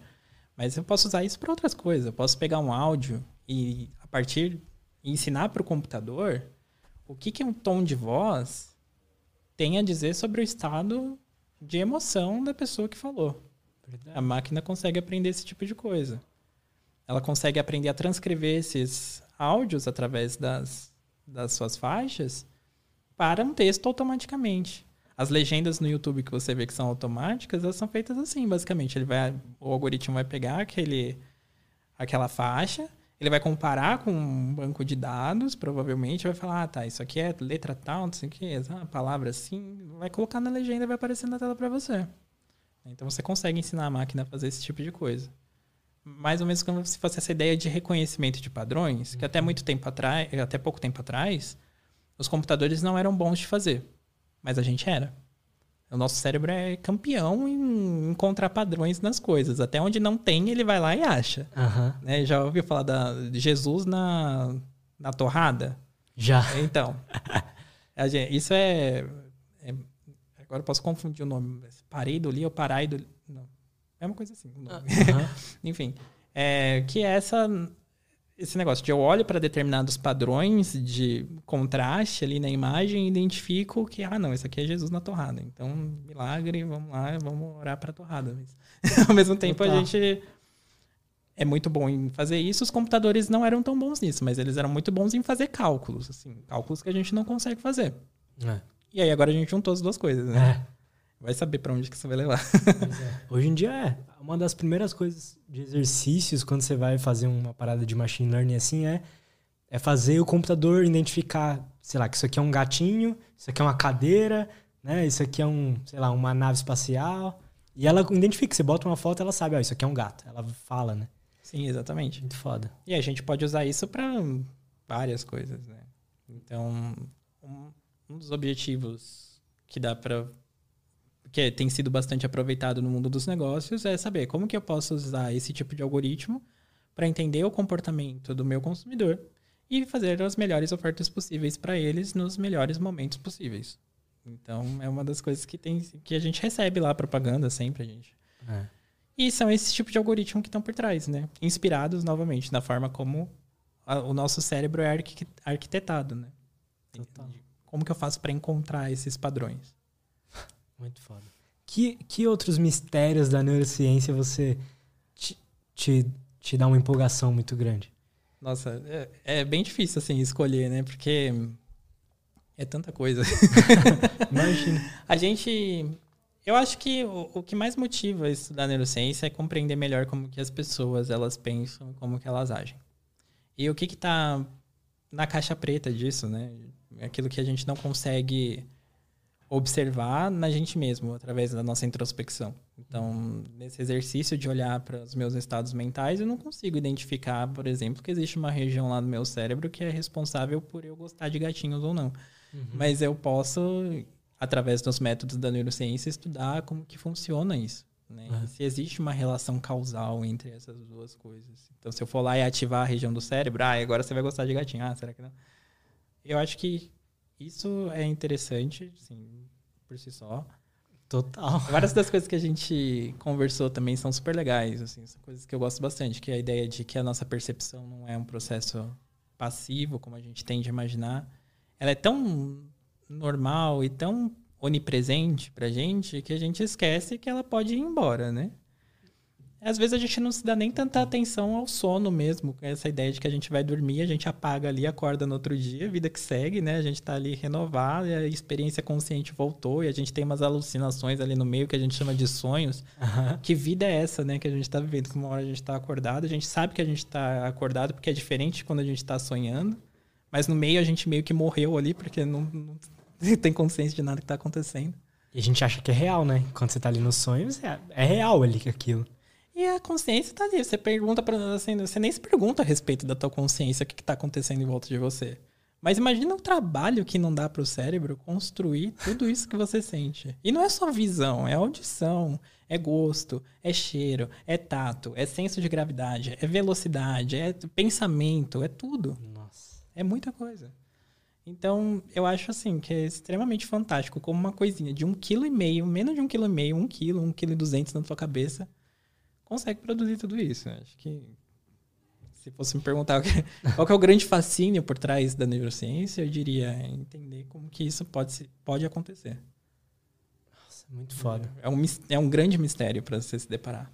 E é uma ciência em ascensão, né? Então, cada vez mais popular, as pessoas conhecendo mais a respeito disso. É uma ciência muito recente, ainda muito jovem. Então, muitas das coisas a gente está começando a, a estudar agora. É um ótimo momento para se tornar um neurocientista, eu diria. É, me interessa muito esses assuntos, porque eu. É só para pensar um pouco que você vê que o seu cérebro comanda tudo que você faz, né? Assim, posso estar é, errado, mas. Não, é que é, isso depende da postura filosófica, né? Que você adota também. Lembra que tem aquelas pessoas que acham que, ah, meu, cérebro está aqui, mas a mente está aqui, a mente impera sobre isso aqui. Não. não. Mas por outro lado, que a neurociência tem mostrado é justamente esse outro caminho, né? Por isso que, que é o cérebro que meio que dita o resto. Mas isso tem condições, é, assim, complicações para nossa sensação de livre-arbítrio e outras coisas que, que são caras pra gente, precisam de muito debate em cima e precisam de uma evidência mais mais concreta ainda, mais robusta, mais direta para que esse debate ele se encerre de alguma forma. Mas é um debate aberto. É, é aberto ainda? Não descobriram realmente o que é isso, né? A gente tem fortes motivos para acreditar que o cérebro ele guia o comportamento, porque a quantidade de evidências a favor disso é massiva, né? Mas ao mesmo tempo, lembra quando eu falei da experiência do qualia, que é aquela ideia de o quão vermelho o vermelho é e como que isso a gente não sabe dizer de onde isso surge. Não existe nada que a gente olhe para o cérebro hoje em dia e fale, olha, é aqui, é isso. Isso explica. Isso é fácil de, de, de assimilar, de entender. Não, não existe isso ainda. E alguns argumentam que isso nunca vai existir, porque a mente e o cérebro são coisas distintas, né? Então, é, é, isso a gente ver como que é um pensamento da nossa época achar que realmente é o cérebro, dados os sucessos da neurociência, achar que o cérebro é quem comanda tudo isso. Mas não dá para dar esse passo e falar com certeza que é isso que acontece ainda. A gente tem fortes evidências para isso, mas não é um 100% aqui. Mas o que que falta? Falta a gente descobrir exatamente o que, que é essa, da onde vem essa experiência do, da vermelhidão do vermelho, por exemplo, que é o, o problema difícil da, da consciência. Você teria que criar um que mapa foda. completo de todas as, de tudo aquilo que acontece no cérebro e falar, olha, eu consigo replicar isso daqui. Se eu tiver esse padrão de ativação aqui, então isso aqui com certeza vai acontecer, sabe? É, um outro comportamento vai, vai acontecer. Eu sou capaz de replicar esse padrão numa máquina, por exemplo? Ah, então quer dizer que, na verdade, é o padrão de, de atividade que tem a ver com o resultado que você obtém no final? Será que então não é uma coisa do cérebro, é uma coisa que pode ser de outro tipo de, de substrato, né, de matéria? Então, ao invés de ser carbono aqui, vai ser é, silício, vai ser, o, vai ser o quê? Que tipo de material? Esses dias eu estava vendo um estudo que fizeram que eles estavam querendo criar um supercomputador com base em cobalto, um tipo de mineral. Parece que esse tipo de mineral ele guarda propriedades que são propriedades ali da física quântica, né, da física de, de partículas do mundo muito pequeno, que permitem que aquele material aprenda de alguma forma muito similar à forma como os neurônios mesmo aprendem. Né? Então, tipo, será que então a gente consegue criar um computador com base em, cobalto, de repente, e ele vai guardar propriedades parecidas com o cérebro? E se a gente tentar replicar a inteligência humana nisso, será que funciona e tal? Aí você se perguntar, ah, então tá no cérebro ou não tá no cérebro? Né? É. E vem um.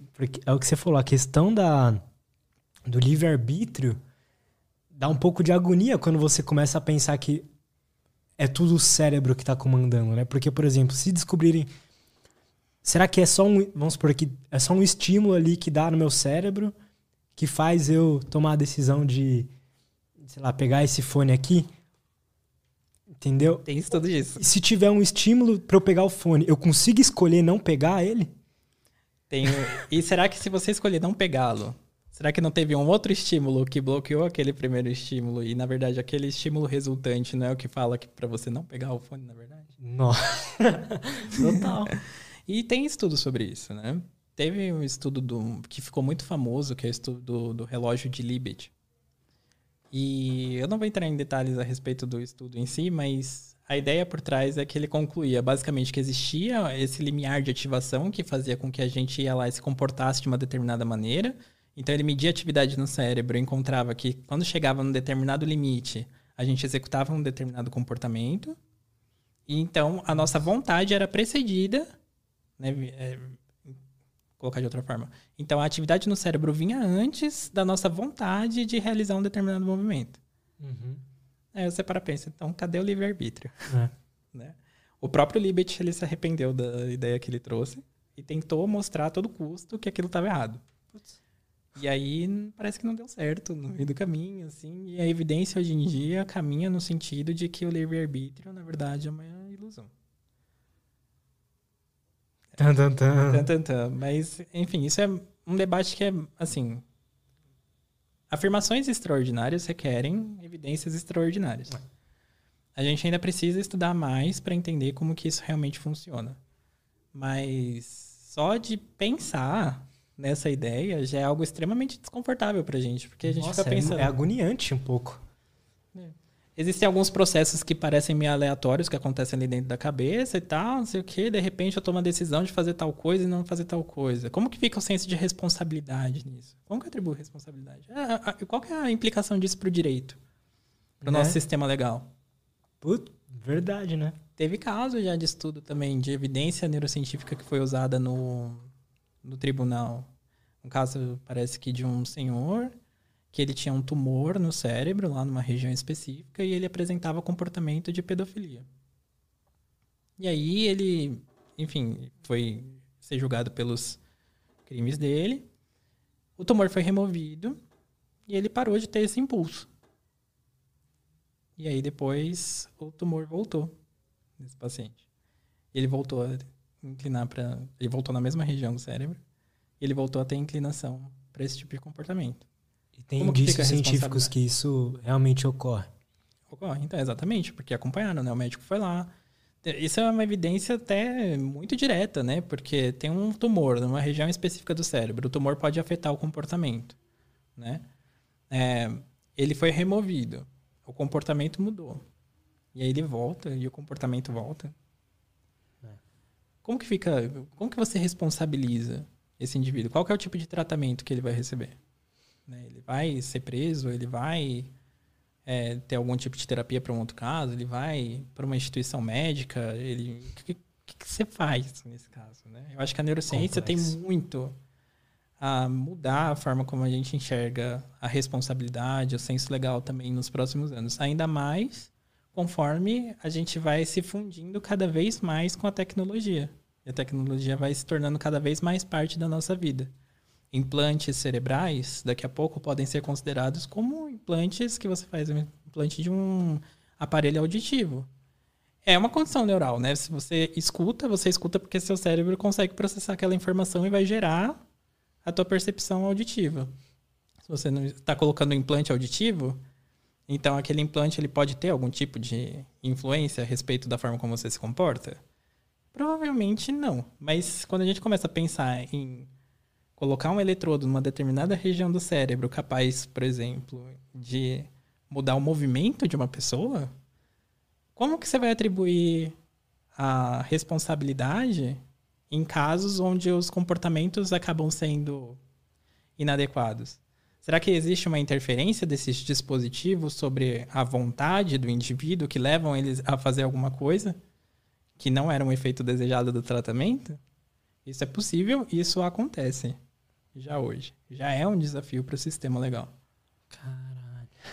Tem um caso lá de um, de um senhor, parece que nos Estados Unidos, que estava numa briga com um convênio de saúde porque ele tinha uma condição de, acho que Parkinson, se eu não me engano, posso estar enganado, mas era uma condição de movimento, ele não conseguia se mover direito.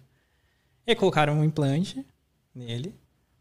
E aí ele voltou a recuperar os movimentos, só que esse mesmo implante teve um, uma coisa que não estava planejada no, no, no, tratamento, que ele começou a ter é, comportamentos completamente inadequados. Ele começou a assediar as enfermeiras, ele começava a falar coisas que ele não estava acostumado a falar, a agir de formas como ele não era não estava acostumado a agir antes. Mas aí você fala, ah, tá bom, agora tem que desligar o, o implante. E aí, o que, que você faz? Vai deixar ele letárgico, de novo, parado lá, sem poder se mover? O paciente não queria. Ele fala: Isso é indesejado, mas eu prefiro viver assim do que ficar sem se mexer. E aí o que, que você faz? Quem você responsabiliza se ele cometesse um crime, por exemplo? Você vai responsabilizar ele? Você vai responsabilizar a empresa que fez o, o dispositivo? Você vai responsabilizar o médico que colocou ali? O que, que você faz? Essa é a grande pergunta, acho que para os próximos anos. Conforme a gente vai se fundindo com a tecnologia, os desenvolvimentos, mesmo dentro da neurociência, quais são as implicações disso para o nosso comportamento e para a nossa sociedade. É muito interessante isso, porque parece que num futuro, aí eu não sei quão distante é esse futuro, mas a gente vai meio que conseguir escolher que tipo de decisão a gente quer tomar, né? Ou, ou sei lá, se eu coloco um implante, eu quero, porra, sei lá, eu quero ser o cara mais produtivo do mundo, sei lá. Talvez eu consiga com um implante assim que fique dando algum certo tipo de, de estímulo diferente lá no meu cérebro. É que faça eu tomar certas decisões que eu não tomaria geralmente. Ou que será que é possível driblar um pouco aquela parada do de buscar sempre a recompensa imediata? Driblar de uma forma mais mais direta assim. Sim. Sei lá. Eu vejo isso como uma possibilidade real com os avanços da tecnologia. Não vejo porque isso seria um impeditivo. Dado que a neurociência estuda tudo aquilo que a gente faz, tudo, a forma como a gente pensa, como que isso se relaciona com o cérebro, se a gente encontrar uma ponte entre essas coisas, o próximo passo natural é você tentar estimular ou inibir dentro da neurociência. E você pode criar dispositivo, pode criar remédio para esse tipo de coisa. Ah, por exemplo, motivação. Vamos lá. Uhum. A pessoa que tem depressão ela se encontra num estado completamente desmotivado. Total. Não quer fazer determinadas coisas, enfim. O caso da mulher lá, que estava numa situação tão deprimente que ela não. A vida dela era nada, basicamente. Não conseguia fazer nada. Aí você vai lá, coloca o um implante e a pessoa muda de vida, ela tá felizona, tá alegre. E aí? Mexeu diretamente com a motivação dela em executar N comportamentos. E se de repente ela comete um crime? É. Aí você vai falar assim, não, ela devia ter ficado sem o implante. Como que você toma uma decisão ética em relação a isso? Putz. É complexo. é complexo e fascinante, né? É. Eu acho que a neurociência ela vai revolucionar completamente a forma como a gente enxerga o ser humano e como a gente age em sociedade. Completamente. E assim, eu não dou nem muito tempo para que essas coisas aconteçam. Acho que daqui 15 anos a gente já vai ter diversos tipos de tecnologia que vão mudar completamente a forma como a gente lida com o mundo hoje. Coisas relacionadas com realidade virtual, realidade aumentada, lá o metaverso do, do, do Facebook, lá do Zuckerberg. Uhum. Ele mesmo tem um monte de pesquisa neurocientífica ali para dar suporte para a criação desse tipo de coisa. E eu acho que vem aí nos próximos 10, 15 anos tratamentos para diversas condições, é, doenças como Alzheimer, como Parkinson, um, e coisas que vão precisar vir, inclusive, que vão ser inevitáveis, no sentido, por exemplo, a gente tem falado muito sobre as mudanças climáticas, né? Isso tudo tem impacto na nossa saúde.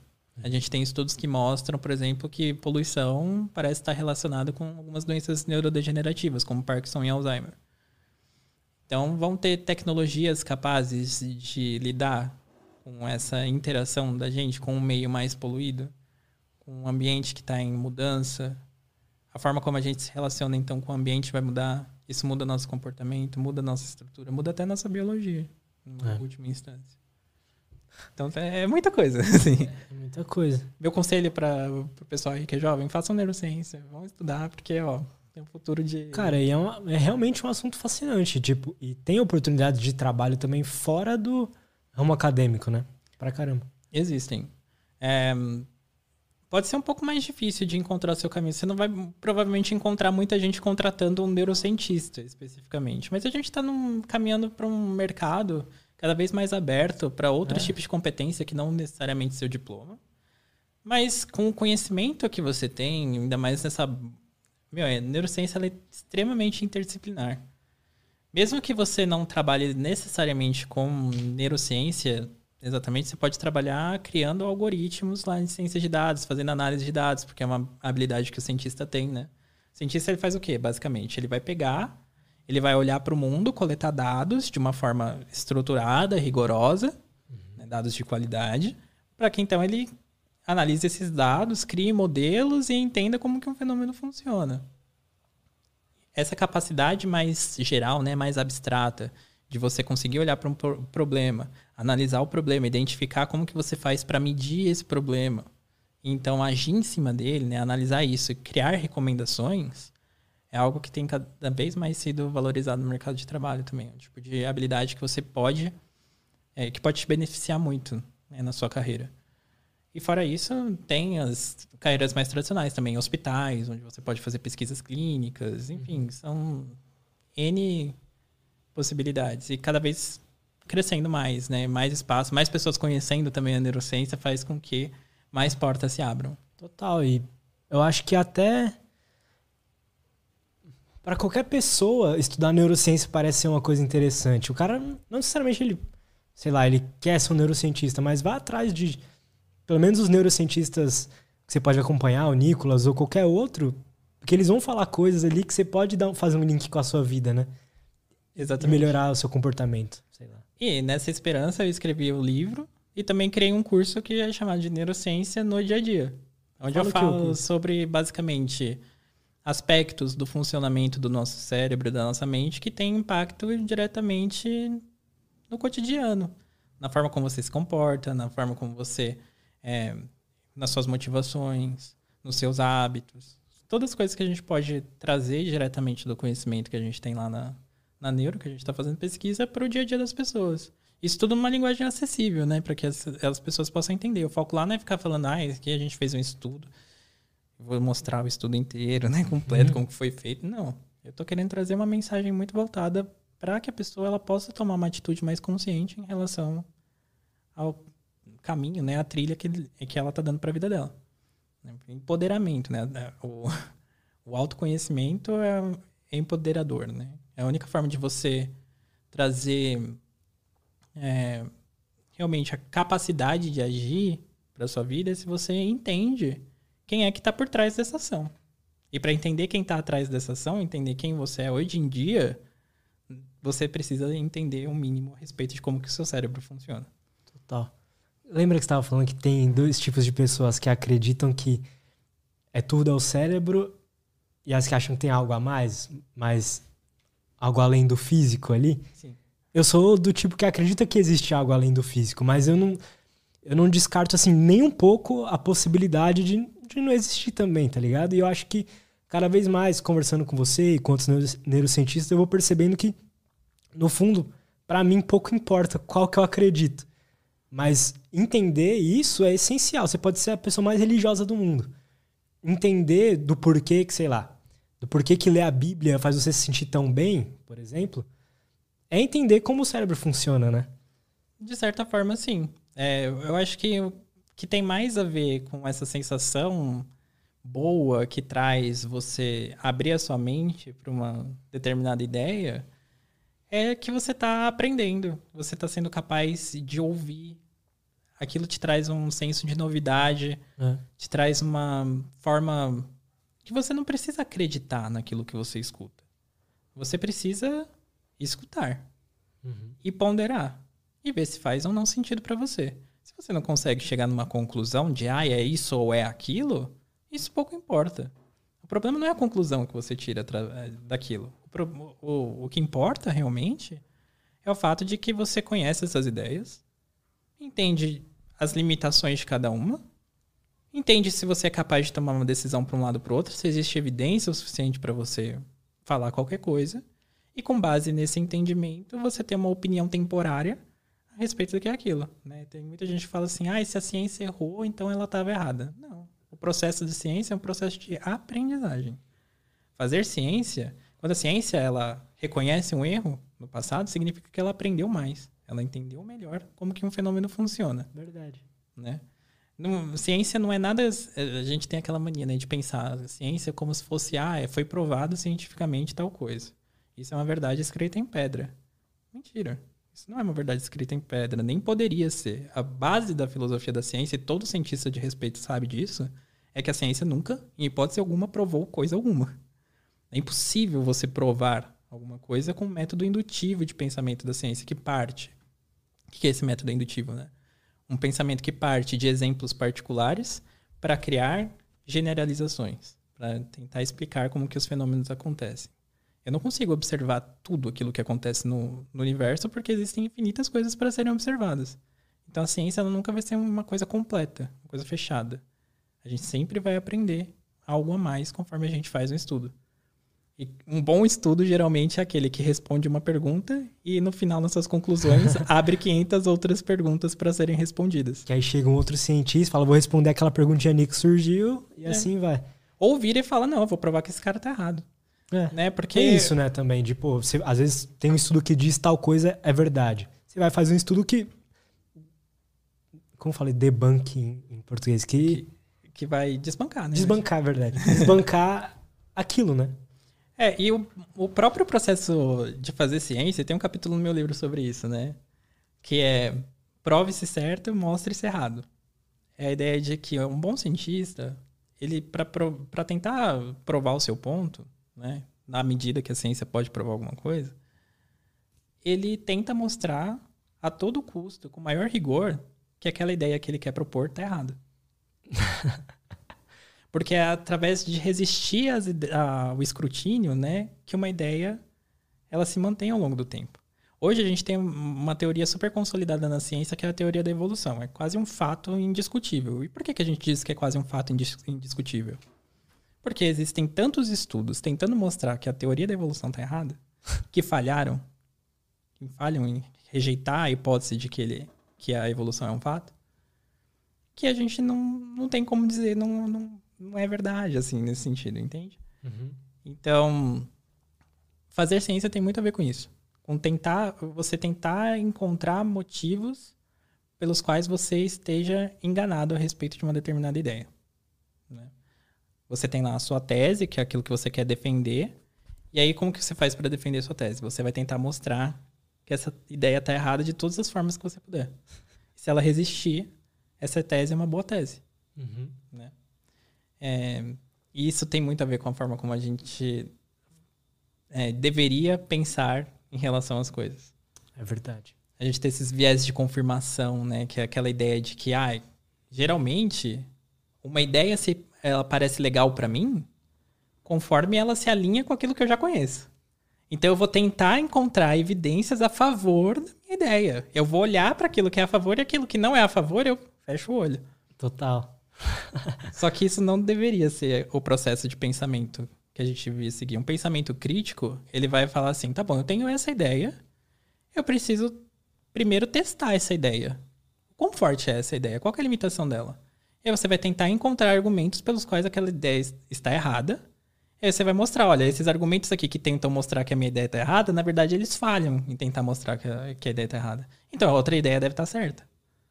E assim você avança no seu conhecimento. É muito fácil você encontrar evidência a favor daquilo que você já acredita. É, você vai acreditar em tudo. É só não ignorar, é só você ignorar aquilo que vai contra. É, Mas verdade. qual que é a força daquilo que vai contra? Esse exercício que a gente tenta fazer em ciência. Isso é bom, esse exercício é bom para qualquer pessoa, né? Porque assim, se realmente o que você acredita é real mesmo, você tentando trazer, é, pegando as coisas que é, tentam é, de, desbancar aquilo, você, vai, você mesmo vai começando a aprimorar até mesmo sua própria ideia sobre aquela coisa, né? Exatamente. E tem a ver com a nossa própria felicidade também. É uma coisa que está aqui no livro. Que quando a gente tem essa ideia de viés de confirmação, que a gente fica pegando as ideias que a gente já está acostumado e a gente toma aquilo como se fosse verdade, meio que automaticamente, e a gente se depara com algo que vai contra a nossa visão de mundo, a gente sente desconforto. A gente não vai se sentir legal. Se a gente não tem a mentalidade aberta de fazer esse tipo de exercício, de tentar encontrar motivos pelos quais as minhas crenças mais centrais elas podem estar erradas, significa que eu vou ficar muito apegado às minhas crenças. Uhum. Só que o mundo, ele é complexo, o mundo está cheio de opiniões diferentes, está cheio de ideias diferentes. Umas são mais certas do que outras, no sentido de que umas têm mais evidências a favor do que outras, e eu posso estar ali agarrado a um conjunto de crenças que as evidências apontam no contrário. E aí isso vai gerar o que em mim? Eu vou me deparar com o mundo, se a evidência diz que tá, a evidência é implacável. Quem vai se sentir bem ou vai se sentir mal sou eu, com as minhas crenças. Então, se eu sou capaz de avaliar as minhas crenças sobre essa ótica, provavelmente eu vou viver uma vida mais feliz, no sentido de que eu vou ter menos. Eu vou sentir menos o impacto implacável da evidência na minha vida. Cara, você falando isso, eu fiz um link porque eu faço terapia com uma psicóloga que é especializada em TCC, cognitivo comportamental. E muito dos exercícios que ela passa para eu fazer tem tudo a ver com isso. É analisar aquele pensamento automático que veio numa certa situação e tentar buscar as evidências que confirmam ou que não confirmam aquilo. Sei lá, vamos supor que uma pessoa fala uma coisa e a minha crença é, pra é, é pensar, né? É, putz, aquela pessoa ali não tá gostando de falar comigo. Ou será que aquela pessoa ali tá de saco cheio de me ouvir? Só que quais são as evidências que realmente confirmam isso, né? Exatamente. E tem aquela coisa, né, de a gente. Ai, desculpa, o celular tocando aqui. Tranquilo, tranquilo. É, é propaganda, né, inclusive. Sempre. É, enfim. Total. É, eu, eu busquei a, a TCC justamente por causa disso, porque vendo vários psicólogos falar, foi. A, o, que, o que mais me atraiu foi que era que tinha mais embasamento científico e o tratamento que eu ia receber eles conseguem mostrar, ó, esse tratamento que você está recebendo, tem todas essas pesquisas aqui que confirmam isso. E só de existir isso, eu não vou atrás das pesquisas, mas só de existir isso, me parece que reforça a minha o meu comportamento, o comportamento que eu tenho que fazer para melhorar, entendeu? Sim. E só tomar cuidado, né? Porque também a gente não pode cair nesse viés de autoridade, né? Justo. Ah, existe um estudo que mostra isso. Existem estudos que podem mostrar qualquer coisa. É. Lembra que simplesmente por erro estatístico, por xenológico, sejam desacreditadas ou desvalorizadas em relação, né, uma com a outra. Mas Isso é extremamente danoso. Imagina, se a gente não tivesse a teoria da relatividade. O que, que é. ela tem a ver com necessariamente um desenvolvimento tecnológico? Não, o desenvolvimento tecnológico vem depois. Primeiro a gente aprende sobre o universo. Os dois tipos de ciência são importantes. Os dois precisam de investimento.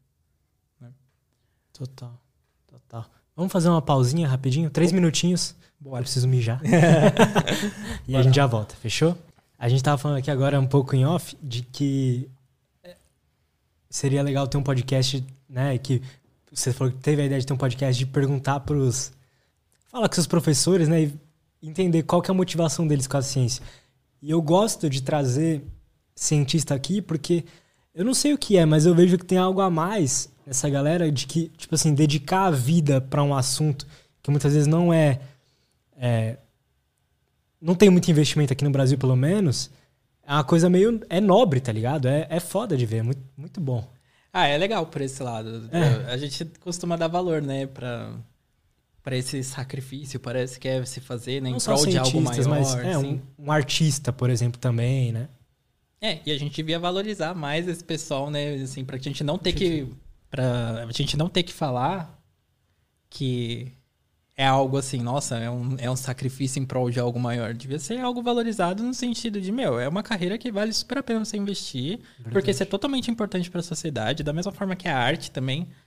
Extremamente importante pra sociedade. Imagina você sem uma música, sem um, um filme pra você ver no Netflix hoje em dia, o que seria a sua vida? Pois é. A né? pessoa fala, ah, arte, esse negócio aí, ah, não, não é importante, não.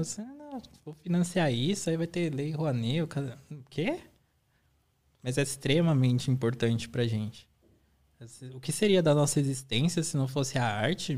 Não sei se seria suportável. Eu acho que é tão intrinsecamente humano a arte que não tem como pensar a vida e a experiência humana sem ela. A gente devia dar muito mais valor para os artistas, para os cientistas também, e na verdade, para todo empreendimento humano, né, que se preocupa pelo menos em trazer algo que agregue para nossa experiência, para nossa vida, né? É... Porque todo mundo merece ser valorizado por aquilo que faz.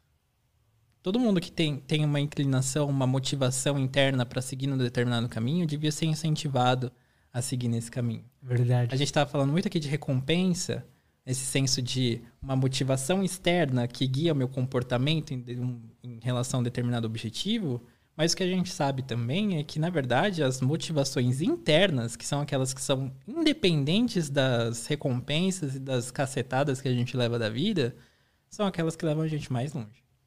São aquelas que realmente dão propósito para nossa existência, aquilo que te dá energia.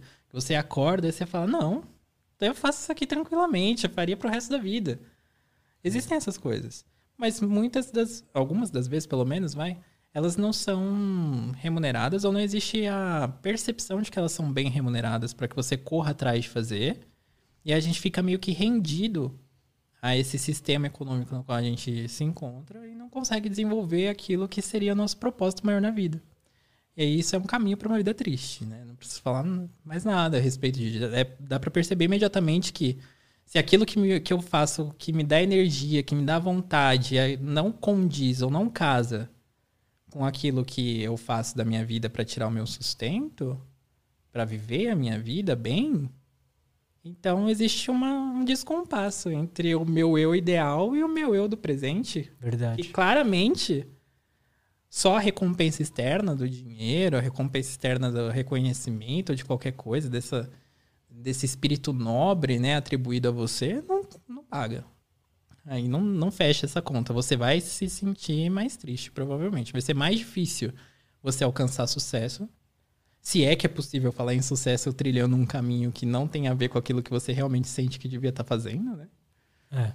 É, do que do contrário, se a gente fosse capaz de valorizar todo mundo. Eu acho que, inclusive, isso tem mudado um pouco nos últimos tempos, né? Com, as, a conectividade das redes sociais, cada vez mais pessoas se dedicando a trazer o seu trabalho para o mundo, né? Mas ainda assim é uma parcela muito pequena da- das pessoas que têm acesso a isso, que conseguem fazer isso, que conseguem realmente trilhar o caminho que elas definitivamente escolheram para si, né? Até, não sei se você sabe sobre esse assunto, mas é um assunto que me interessa do, do porquê que a pessoa ela sei lá, por exemplo, por que que uma pessoa sente inclinação a ser um músico, por exemplo, sabe? Do porquê que aquilo se torna o propósito dela? Por que que ela se sente feliz com aquilo? Imagino que se, se eu for olhar pelo lado do meu conhecimento, eu ia colocar isso em algo mais espiritual do que algo científico. Mas imagino que tem alguma explicação também para esse tipo de coisa. Então, para o cara que tem inclinação a ser músico, ser um músico só aqui, e é isso que traz aquela chama nele, aquele, aquela paixão. Ou sei lá, um cara que tem inclinação para trabalhar com ciência e tal. Sim, existem algumas evidências a favor desse tipo de, de ideia, que esse tipo de elemento da personalidade se forma muito cedo, né? até antes dos três primeiros anos de vida. Acho que tem muito estudo ainda que precisa ser feito para realmente testar esse tipo de ideia e entender de onde vem a nossa vocação, né? Acho que tem muito desse sentido. Por isso esse lado mais espiritual, digamos assim. É, mas se a gente parar para pensar que o comportamento geralmente é guiado por aquilo que está acontecendo ali no nosso cérebro, então é de se esperar que alguma coisa entre as experiências de vida que a gente teve durante toda a nossa vida e a forma como a nossa biologia ela interage com isso traz para gente inclinações para certos caminhos e não determinado não para outros, né? Mas o ambiente social acho que ele tem uma, um papel muito importante nesse Faz meio, sentido. né? Porque você poderia às vezes você tem é, potência, né, no sentido de possibilidade, para fazer várias coisas diferentes. E aí, qual delas você vai escolher? Vai depender um pouco daquilo que a sua família diz, aquilo que seus amigos discutem, aquilo que você vê no seu meio, aquilo que é valorizado pelo mercado. Enfim, são N fatores para entrar nesse processo de decisão. Não é uma decisão simples. Mas ela poderia ser mais simples. Né? E que se existisse valorização para todo tipo de vocação, então a gente teria uma escolha um pouco mais simplificada. Fala, não, eu gosto disso, isso aqui eu sei que vai me dar uma vida boa, eu vou poder simplesmente trilhar por aqui algo que eu gosto, então eu vou tentar aqui. Se não der certo, eu tento outra coisa. Né? Muito mais fácil do que geralmente acontece na prática, né? É. Muitas pessoas, infelizmente, não têm nem a possibilidade de se perguntar essa questão durante sua vida inteira, que eu acho mais triste. É, muitas pessoas têm. A preocupação dela não é encontrar um propósito, é, sei lá, os três filhos que ela tem não morrer de fome. É sobreviver. É, exato. Exatamente. É, é, sobreviver. Um dia depois do outro. Inclusive aquela série lá, Round Six, né? Faz a gente refletir bastante sobre essa questão da. Cara, o que a gente não faz para sobreviver. Não, eu não assisti Round Six. Não assistiu. Mas eu, eu, vale eu sei o conceito da série. Sim. E é realmente, né? O, que, que as pessoas estão dispostas a fazer numa situação de sobrevivência?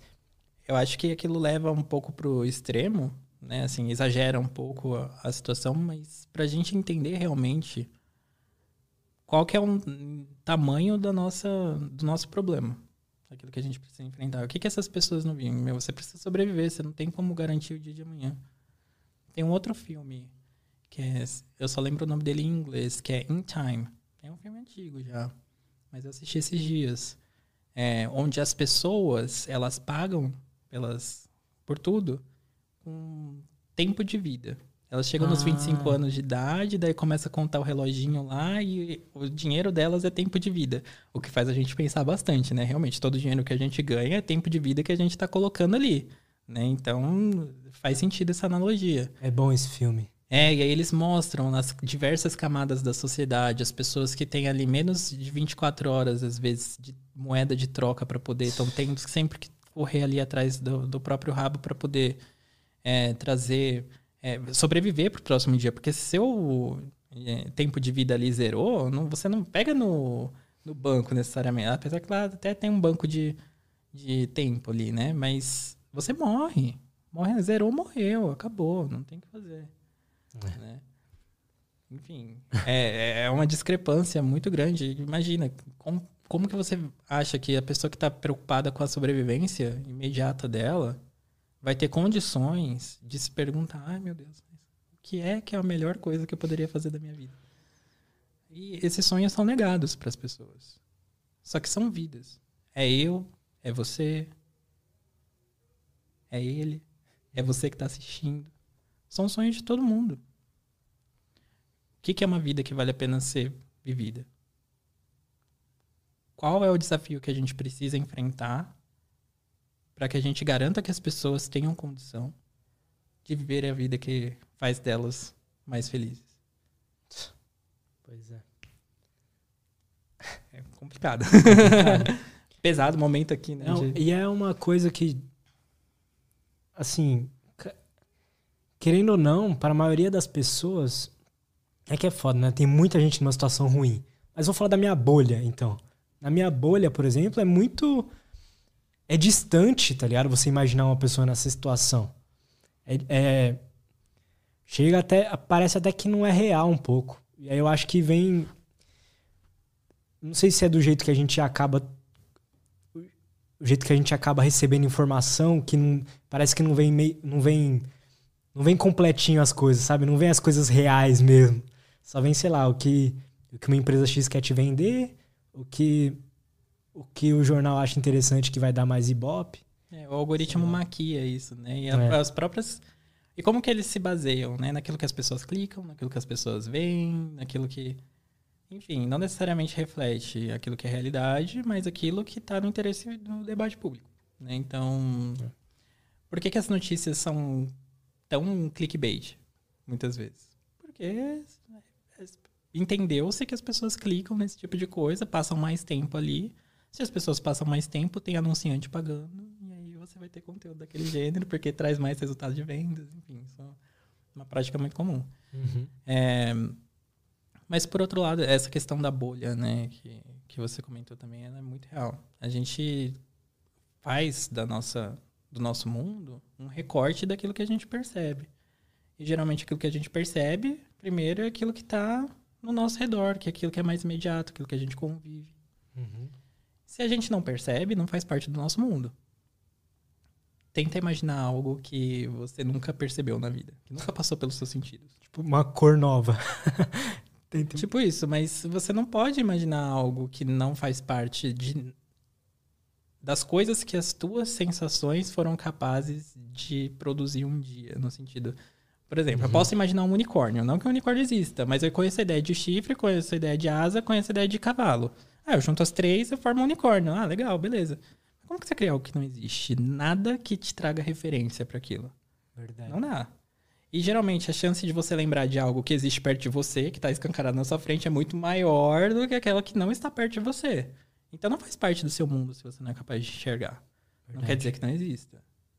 né? Não quer dizer que não precisa da devida atenção. E não quer dizer também que a gente não maquie as coisas, né? Porque eu tenho amigos, por exemplo, que são bem de vida, até, mas que não necessariamente se sentem felizes com o que fazem. Estão vivendo uma vida feliz? Não sei. É, teriam condições de viver outra vida? Talvez. Mas pelo hábito, né? E também pelas necessidades. As contas para pagar já estão ali na situação. Não se vem saindo daquela situação, necessariamente. Muitas vezes a gente faz isso. A gente se mantém numa situação porque a gente fala. "Ah, então, é difícil mudar. Uhum. E deve ser difícil mesmo.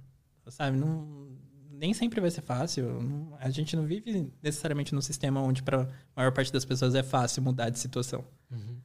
É, tem uns estudos, quando eu estava trabalhando lá no Senai, que eu vi sobre mobilidade social no Brasil, que mostram que para você ascender, leva em média para a família do brasileiro 38 gerações. Você não sai da classe D, D para C, da C para para B, é difícil. É bem complicado. E se você sai, tem que entender que você é uma raridade estatística. É Aquele 1%, menos que, é, menos que 1%, né? É, ou qualquer Que- limite que você quiser Que colocar. ganha mais é de isso. 10 mil reais. O que veio do nada e ganha mais de 10 mil reais. É, Tem esses casos, mas é bem raro, né? É bem raro. Mas quando você vai olhar para a população, fazer uma estimativa, você pensar em 38 gerações para você ascender socialmente, significa que tem alguma coisa de muito errado acontecendo na socie- sociedade. Isso é endêmico, sabe? É pandêmico também, no sentido de acontece em diversos países do mundo. Mas nessa proporção, poucos lugares do mundo acontecem como acontece no Brasil. Poucos. Isso afeta, a gente sabe. Afeta até a estrutura do nosso cérebro, desenvolvimento. Todas as condições. Ah, o meio social onde você habita tem efeitos profundos e que são escritos na tua biologia. São escritos no teu cérebro, na forma como ele se desenvolve. Pobreza relacionada com diversos déficits cognitivos que vem provavelmente por conta da, da pobreza, não por conta da biologia em si. É, muitos estudos de QI também, quando a gente fala de inteligência, mostravam antes, né, uma diferença absurda racial em termos de QI nos Estados Unidos. Quando esses estudos começaram lá em 1935, a diferença era muito grande uhum. entre pessoas brancas e pessoas pretas. É, e conforme a sociedade se desenvolveu e as pessoas pretas tiveram mais acesso aos bens culturais, começou a se mostrar o quê? Que a diferença de QI era muito menor. Começou a diminuir galopantemente. Então você vê que o acesso aos bens de cultura se refletem nas funções cognitivas tão superiores quanto a inteligência. Que antes acreditava-se que era majoritariamente hereditário. Ah, não, QI você nasce inteligente, você não nasce. Parece que não é bem assim que funciona. O ambiente social tem uma influência muito forte sobre aquilo que a gente tem de recurso cognitivo disponível também para poder agir no mundo. Né? Poder se adaptar, viver uma vida mais feliz uhum. ou não. É. Até, vamos já ler a pergunta da galera, mas eu, um assunto que me interessa, na sua visão de neurocientista, o que, que é a inteligência? inteligência Porque, é difícil. É, é um assunto meio complexo. Muitas definições foram propostas sobre o que é inteligência, sabe? Desde que a gente começou a estudar. Mais de 100, na verdade. Mas o que eu diria. Caraca. É. Problemas científicos geralmente costumam ser complicados, assim. De, até você definir o problema, encontrar um caminho para estudar, é, é embaçado, né? É, e por isso que é legal. Porque são várias opiniões conflitantes. Aí vem outra pessoa e fala: Não, mas eu acho que esse detalhe aqui é importante, que você deixou de olhar. Então, se a gente olhar por essa lente, a gente consegue explicar mais coisas. Então, e assim a gente vai produzindo conhecimento. Né? Eu diria que inteligência hoje tem muito a ver com a nossa capacidade de, de se adaptar às diferentes situações. Até pensando lá no, na teoria evolutiva lá do Darwin, uhum. né, que tem a ver com o quão mais adaptável a gente é ao nosso meio, maiores as nossas chances de sobrevivência, de gerar. Um é, de deixar os nossos genes para as próximas gerações. Uhum. Então, um dos atributos da inteligência seria garantir que isso aconteça. Mas outro aspecto que eu gosto de considerar, pelo menos, e aí isso é uma opinião pessoal, mais do que necessariamente ciência, é que a gente tem que usar os nossos atributos de inteligência para aquilo que traga um bem maior, não só para a gente, mas também para a sociedade. Eu não acredito em falar que o indivíduo é inteligente se ele é plenamente egoísta. Se ele só é capaz de agir em prol do seu benefício próprio. Eu acho que a capacidade de olhar para o meio e entender onde ele se insere, em que contexto, e agir de forma a trazer benefícios tanto para ele quanto para a sociedade é um sinal de inteligência que geralmente não vai ser medido num, num, teste de inteligência, mas provavelmente deve ser correlacionado com esse tipo de medida. Uhum. Né? A questão do QI, ela já não é muito mais. Assim, é algo que define a pessoa ser inteligente ou não, né? É, é, é uma das melhores medidas que a gente ainda tem de inteligência. Né? Existe aquela teoria das inteligências múltiplas e tal, que não possui tanto respaldo científico. Enfim, são detalhes muito técnicos para entrar aqui e explicar o porquê por trás disso, mas a gente ainda usa teste QI, se, mas a gente tem que entender isso como se fosse uma proxy, né? Como se fosse uma coisa que serve para a gente acessar essa capacidade de obter sucesso na vida e tal. São correlações, né? Não são necessariamente causas. Não é o número que te define.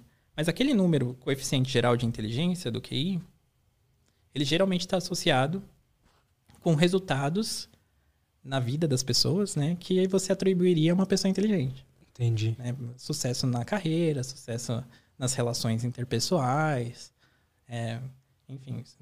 Mas tudo isso deve-se resguardar as devidas ressalvas, né? Que nem eu expliquei agora mesmo que o fator social colabora bastante pro seu QI. Tá difícil o celular, tranquilo, gente. tranquilo. É, que o fator social ele colabora bastante com, com o QI. Não é uma questão meramente hereditária, apesar de ter um forte componente hereditário que predispõe o seu cérebro, claro, né? Se a gente fala de genética aqui, existem traços no, é, dos, do seu código genético que vão produzir traços aqui do, do, teu, do teu hardware, né? Do teu cérebro, vai processar essa informação. Isso vai te ajudar a processar a informação de forma mais inteligente ou menos inteligente. Então, tem uma correlação com hereditariedade? Tem. Uhum. Mas o outro lado social é muito importante. É, não sei se pode ser também uma, sei lá, só uma, uma visão minha, da minha experiência, mas muitas vezes quando você vê um, tipo, uma pessoa que ela é inteligente, muitas vezes o pai dela também era, o vô também era. Né? Pode, podem ser diferente, diferentes na. Às vezes no, no quanto de informação que eles tiveram na vida deles, né? Mas eu vejo essa relação.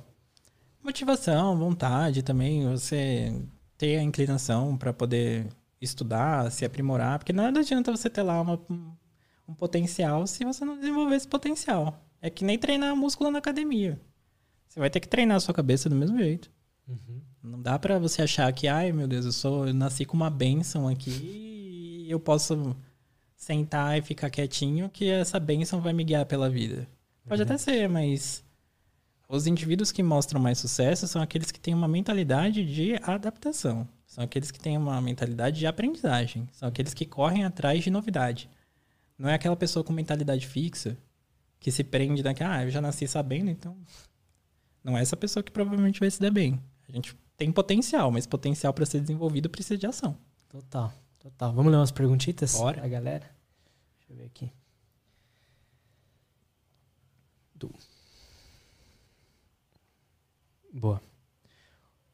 O Dom Silgui mandou uma pergunta aqui meio longa. Eita. Vamos tentar acompanhar.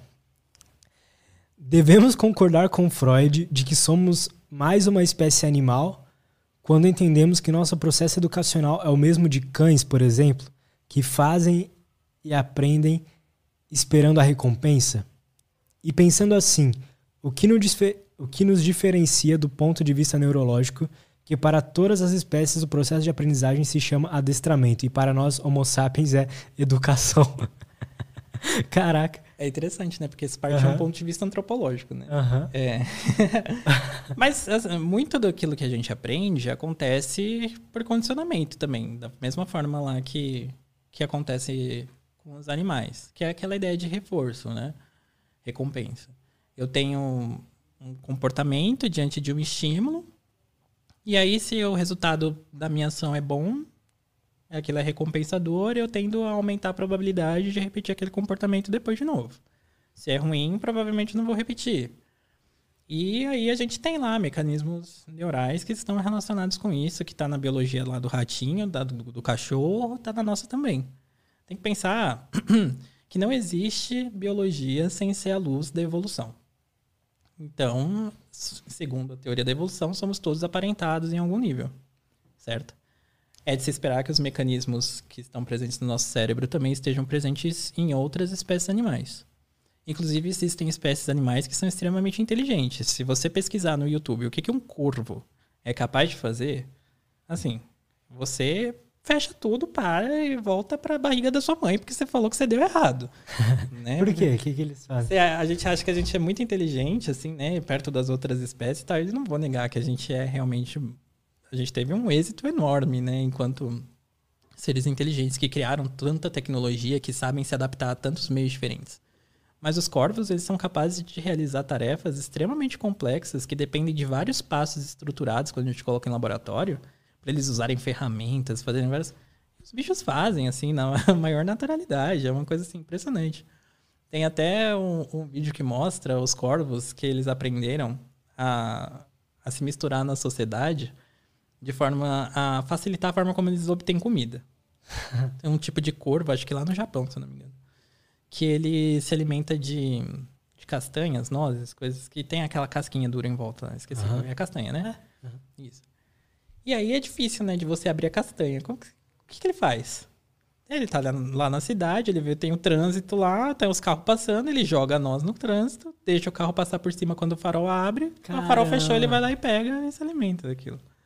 Assim, sensacional. Separar que o corvo Ele observou aquilo, né? aprendeu a fazer isso, né?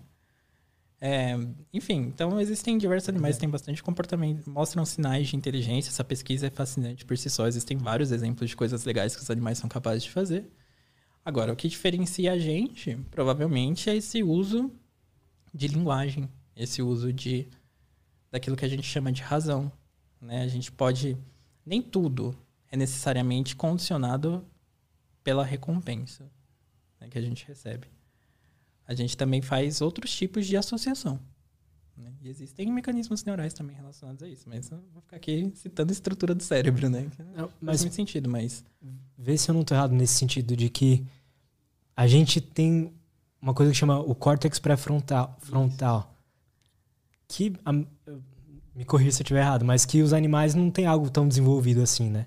Na espécie humana, a porcentagem de córtex pré-frontal que a gente tem em relação ao tamanho do resto do nosso cérebro, do nosso corpo, é bem maior e mais avantajada do que nos outros animais. A gente observa isso. Espera-se, né, inclusive, que esse seja um dos elementos assim, definidores daquilo que é a experiência humana em relação àquilo que é a experiência animal. Mas até aí, o que a gente precisa considerar também é que o desenvolvimento o desenvolvimento do córtex pré-frontal tem muito a ver com o desenvolvimento daquilo que a gente chama de funções executivas. As funções executivas são aquelas que meio que é, supervisionam e comandam as nossas outras funções cognitivas. Né? Então, o que, que eu quero dizer com função executiva? Estou falando da capacidade de controlar, é, controle inibitório, né? controlar os impulsos. A gente também tem a nossa capacidade de memória de trabalho, que é onde é, o nosso pensamento consciente acontece. E a gente também tem a capacidade de. Eram três: controle inibitório, as funções executivas e a, a questão da adaptabilidade. E é por isso que a gente talvez Aham. tenha maior condição computacional para executar tarefas mais complexas de acordo com a nossa nosso é, o quão intricado é esse sistema de, de processamento de informação dentro do nosso córtex pré-frontal. Isso é uma possibilidade. Total. Interessante. O Don Silg mandou outra pergunta. Como a neurociência explica o livre-arbítrio e a identificação religiosa? Mas é complicado.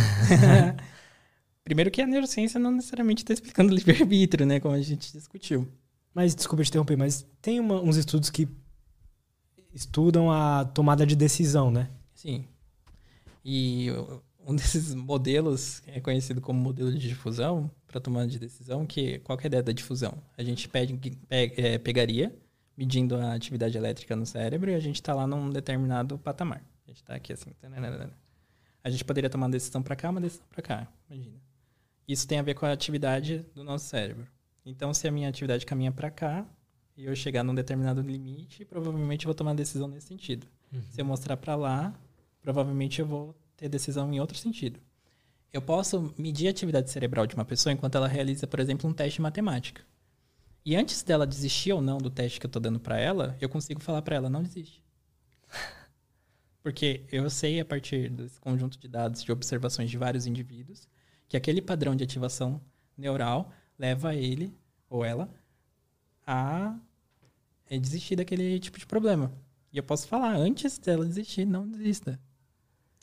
Então eu não sei como fica a questão do livre-arbítrio. E acho que tem muito estudo ainda para ser realizado e a gente bater o martelo em relação a esse tipo de coisa. Mas eu acho fascinante a forma como a neurociência pode destruir, às vezes, a imagem que nós temos de nós mesmos enquanto espécie. E eu acho preocupante. Mas é fascinante mesmo. E, e ao mesmo tempo, ah, ah, pelo outro lado, né, a experiência religiosa, eu não tenho muito conhecimento na, nas regiões e os circuitos neurais específicos que levam as pessoas a, a terem experiências religiosas. É, até porque eu não sou exatamente uma pessoa muito religiosa, na verdade, né? Ahn, Tem um então- convidado que a gente trouxe aqui que ele estuda bastante isso, né? Que é o Douglas Flores. Então, se você tem interesse nisso, Pode ir lá assistir o episódio com ele, que ele fala bastante sobre isso também. Ah, é legal. Eu sei que tem estudos que mostram que existem regiões do cérebro que se ativam durante as experiências religiosas mais do que em outros tipos de experiência. Então, existiria alguma coisa ali que propencia a gente a esse tipo de experiência. Mas isso não parece uma novidade necessariamente para mim, porque quando eu penso em experiência humana, seja ela qualquer coisa que a gente faz, qualquer coisa que faz parte da nossa vida, eu já penso em que existe algum tipo de coisa no cérebro que acontece. Eu já parto desse ponto de, de partida, né? Então, é, seria natural imaginar que existisse e seria estranho se não existisse, na verdade. Total. Total. Show. Vamos lá. O Caio Wolfed. Preciso ir em algum neuro para saber se tem algum grau de autismo? Sim, você precisa fazer um acompanhamento com um neuropsicólogo, de preferência. Fazer uma avaliação, entender. Porque muitas vezes acontece, inclusive, né, de, desses indivíduos eles não terem acesso a isso desde a infância, às vezes os pais não entendem. Assim. Teve um, uma briga histórica muito grande até ser reconhecido como uma, uma condição né, ah, é? psiquiátrica, sim. E, e a partir disso, agora a gente tem alguns indivíduos que são de, é, diagnosticados somente depois de adultos. E eles falam, inclusive, que eles se sentem muito mal por conta de não terem sido diagnosticados antes, porque muitas vezes eles eram tratados como se fossem mal educados ou coisas assim. As pessoas tratavam com estranheza, né? E isso não colabora com o grau de, de felicidade geral dessas pessoas. Total. Então é importante, sim, se você desconfia por algum motivo, que faça uma avaliação com um neuropsicólogo, uma neuropsicóloga, e tente, né? Essa pessoa vai passar o tratamento adequado para você, para que você possa se sentir melhor. Boa. O Guilherme Vaz Celeste mandou.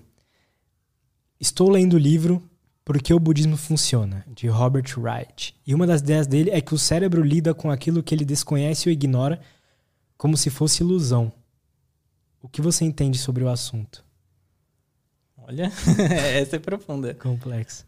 É bem complexo, até porque eu não li o livro dele para ter uma ideia geral de qual é a ideia, né? Mas se tratando de ilusão, né, a forma como o nosso cérebro encara as coisas, eu acho engraçado a gente falar que uma coisa é uma ilusão enquanto outra coisa não é ilusão, porque uma das ideias mais interessantes que, que tem surgido recentemente na neurociência que a própria consciência seria uma alucinação gigante, né? Meu Deus. é porque pensa, qual é o motivo disso aqui, sabe? Por que, que é assim? Você poderia imaginar que é algum tipo de alucinação. Total. É, eu tenho um pouco de dificuldade de de entender qual que é o elo aqui que ele está querendo estabelecer com, com, a pergunta dele. De repente, se ele mandar um outro comentário para ajudar a entender melhor essa questão, eu posso responder melhor, mas...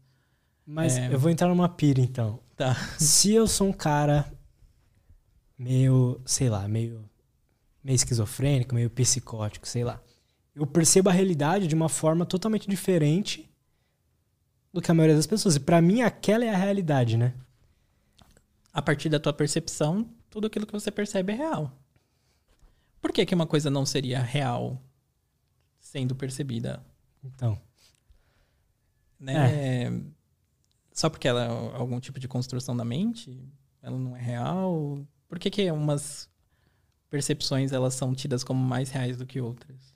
Porque elas são compartilhadas por mais pessoas? É, faz sentido, né? Mas elas são construções do cérebro. Então, por que, que o cérebro, enquanto algo que evoluiu biologicamente, está presente em tantas espécies, ele tem algum tipo de privilégio a dizer do que é real daquilo que não é real? Por exemplo, se eu tenho é, cegueira, e aí eu não sou capaz de enxergar o mundo como você enxerga. Você vai dizer que a minha percepção é menos real do que a sua, porque a maior parte das pessoas enxerga? Não posso falar isso, né? Pois é. Então, eu acho que não é um ponto de vista que a gente devia adotar aqui em relação a esse assunto, mas a gente tende a trazer estigma, né, para essas pessoas que têm é, psicose, esquizofrenia, enfim. Mas existe ali uma mudança nos circuitos cerebrais dessas pessoas que produzem esses sintomas positivos. São sintomas, da forma como a gente encara hoje em dia. Uhum. Mas na verdade é uma mudança, na, gera uma mudança na percepção, e a percepção, de novo, uma construção ativa da mente, depende do, do arcabouço que a gente tem aqui dentro, né, dos recursos que a gente tem aqui dentro, mas também depende de, da forma como a gente experiencia o mundo. Tem alguns estudos que mostram que a gente a forma como a gente acredita que as coisas devem acontecer, as expectativas que a gente tem, influenciam a forma como a gente percebe realmente a coisa que acontece. Interessante. Sim. Então, não é só questão de doença ou estar saudável, não é só questão de estrutura é, anatômica, não, não. Existem outros componentes aqui também que vale a pena ser considerado, sim. Caralho, muito foda. Esse é um outro assunto que me, que me interessa bastante. Nicolas, cara, muito obrigado. Cara, eu gostei que agradeço. muito, gostei muito Foi mesmo. Excelente. Gostei de verdade. Como que a galera faz para te seguir, para te acompanhar, acompanhar seu trabalho lá? Gente, todas as minhas redes sociais são muito fáceis, na verdade, de encontrar. Você vai me encontrar no Instagram e no YouTube. Arroba Nicolas Neuro. Tá na descrição aí também. Isso, aí vocês vão encontrar. Lá tem todas as informações a respeito do meu trabalho, tem tudo aquilo que é, eu fiz cursos, meu livro lá você encontra. Tem livro gratuito, inclusive, falando sobre mitos da neurociência na aprendizagem. Ai, que foda. Que é uma outra coisa, né? Que, assim, só passando rapidamente, né? Não, fica à vontade. Mais de 90% dos professores acham que a neurociência é importante, que vai impactar a educação. Mas 95% deles, no estudo aí realizado, acham que a gente usa 10% do nosso cérebro, que não é verdade. Sério? Pois é, isso é muito persistente na nossa sociedade. Tipo, tem vários mitos que se perpetuam. E aí, com base nisso, eu falei, meu, eu vou criar um livro que fala sobre mitos da neurociência na aprendizagem, porque eu tenho. Eu faço algumas palestras para escolas também, para ir lá treinar professor em neurociência e tal. É, e aí eu percebi que o mato é muito alto. Né? Que a gente tem muitas ideias que não necessariamente refletem aquilo que a gente sabe na ciência e que estão aí, influenciando a forma como os jovens são educados. Uhum. Então é importante desmistificar isso e com base nisso eu criei lá um livro, está disponível gratuitamente no link que tem na, bio, na minha bio no Instagram. E, enfim, vários conteúdos gratuitos também, quem quiser acessar, se inscreva lá no meu canal do YouTube, arroba Nicolas Neuro. E é isso aí. Boa, é isso. Galera, se gostou, sigam o Nicolas lá. Você com certeza vão aprender muita coisa. Comprem o livro dele. Deixa eu mostrar aqui pra galera. Focou? Focou. Neurociente. Gostei muito do papo, mano. E se, sei lá, se você quiser voltar aqui daqui uns meses pra gente trocar papo sobre outras coisas, vou ficar muito feliz. Eu fico muito feliz, fico aí aguardando o convite. A gente Fechou. vai falar bastante aí. Fechou, é Beleza? é nóis. Muito obrigado. Obrigado, viu? Galera, obrigado por quem acompanhou até aqui. A gente ficando por aqui. Até a próxima.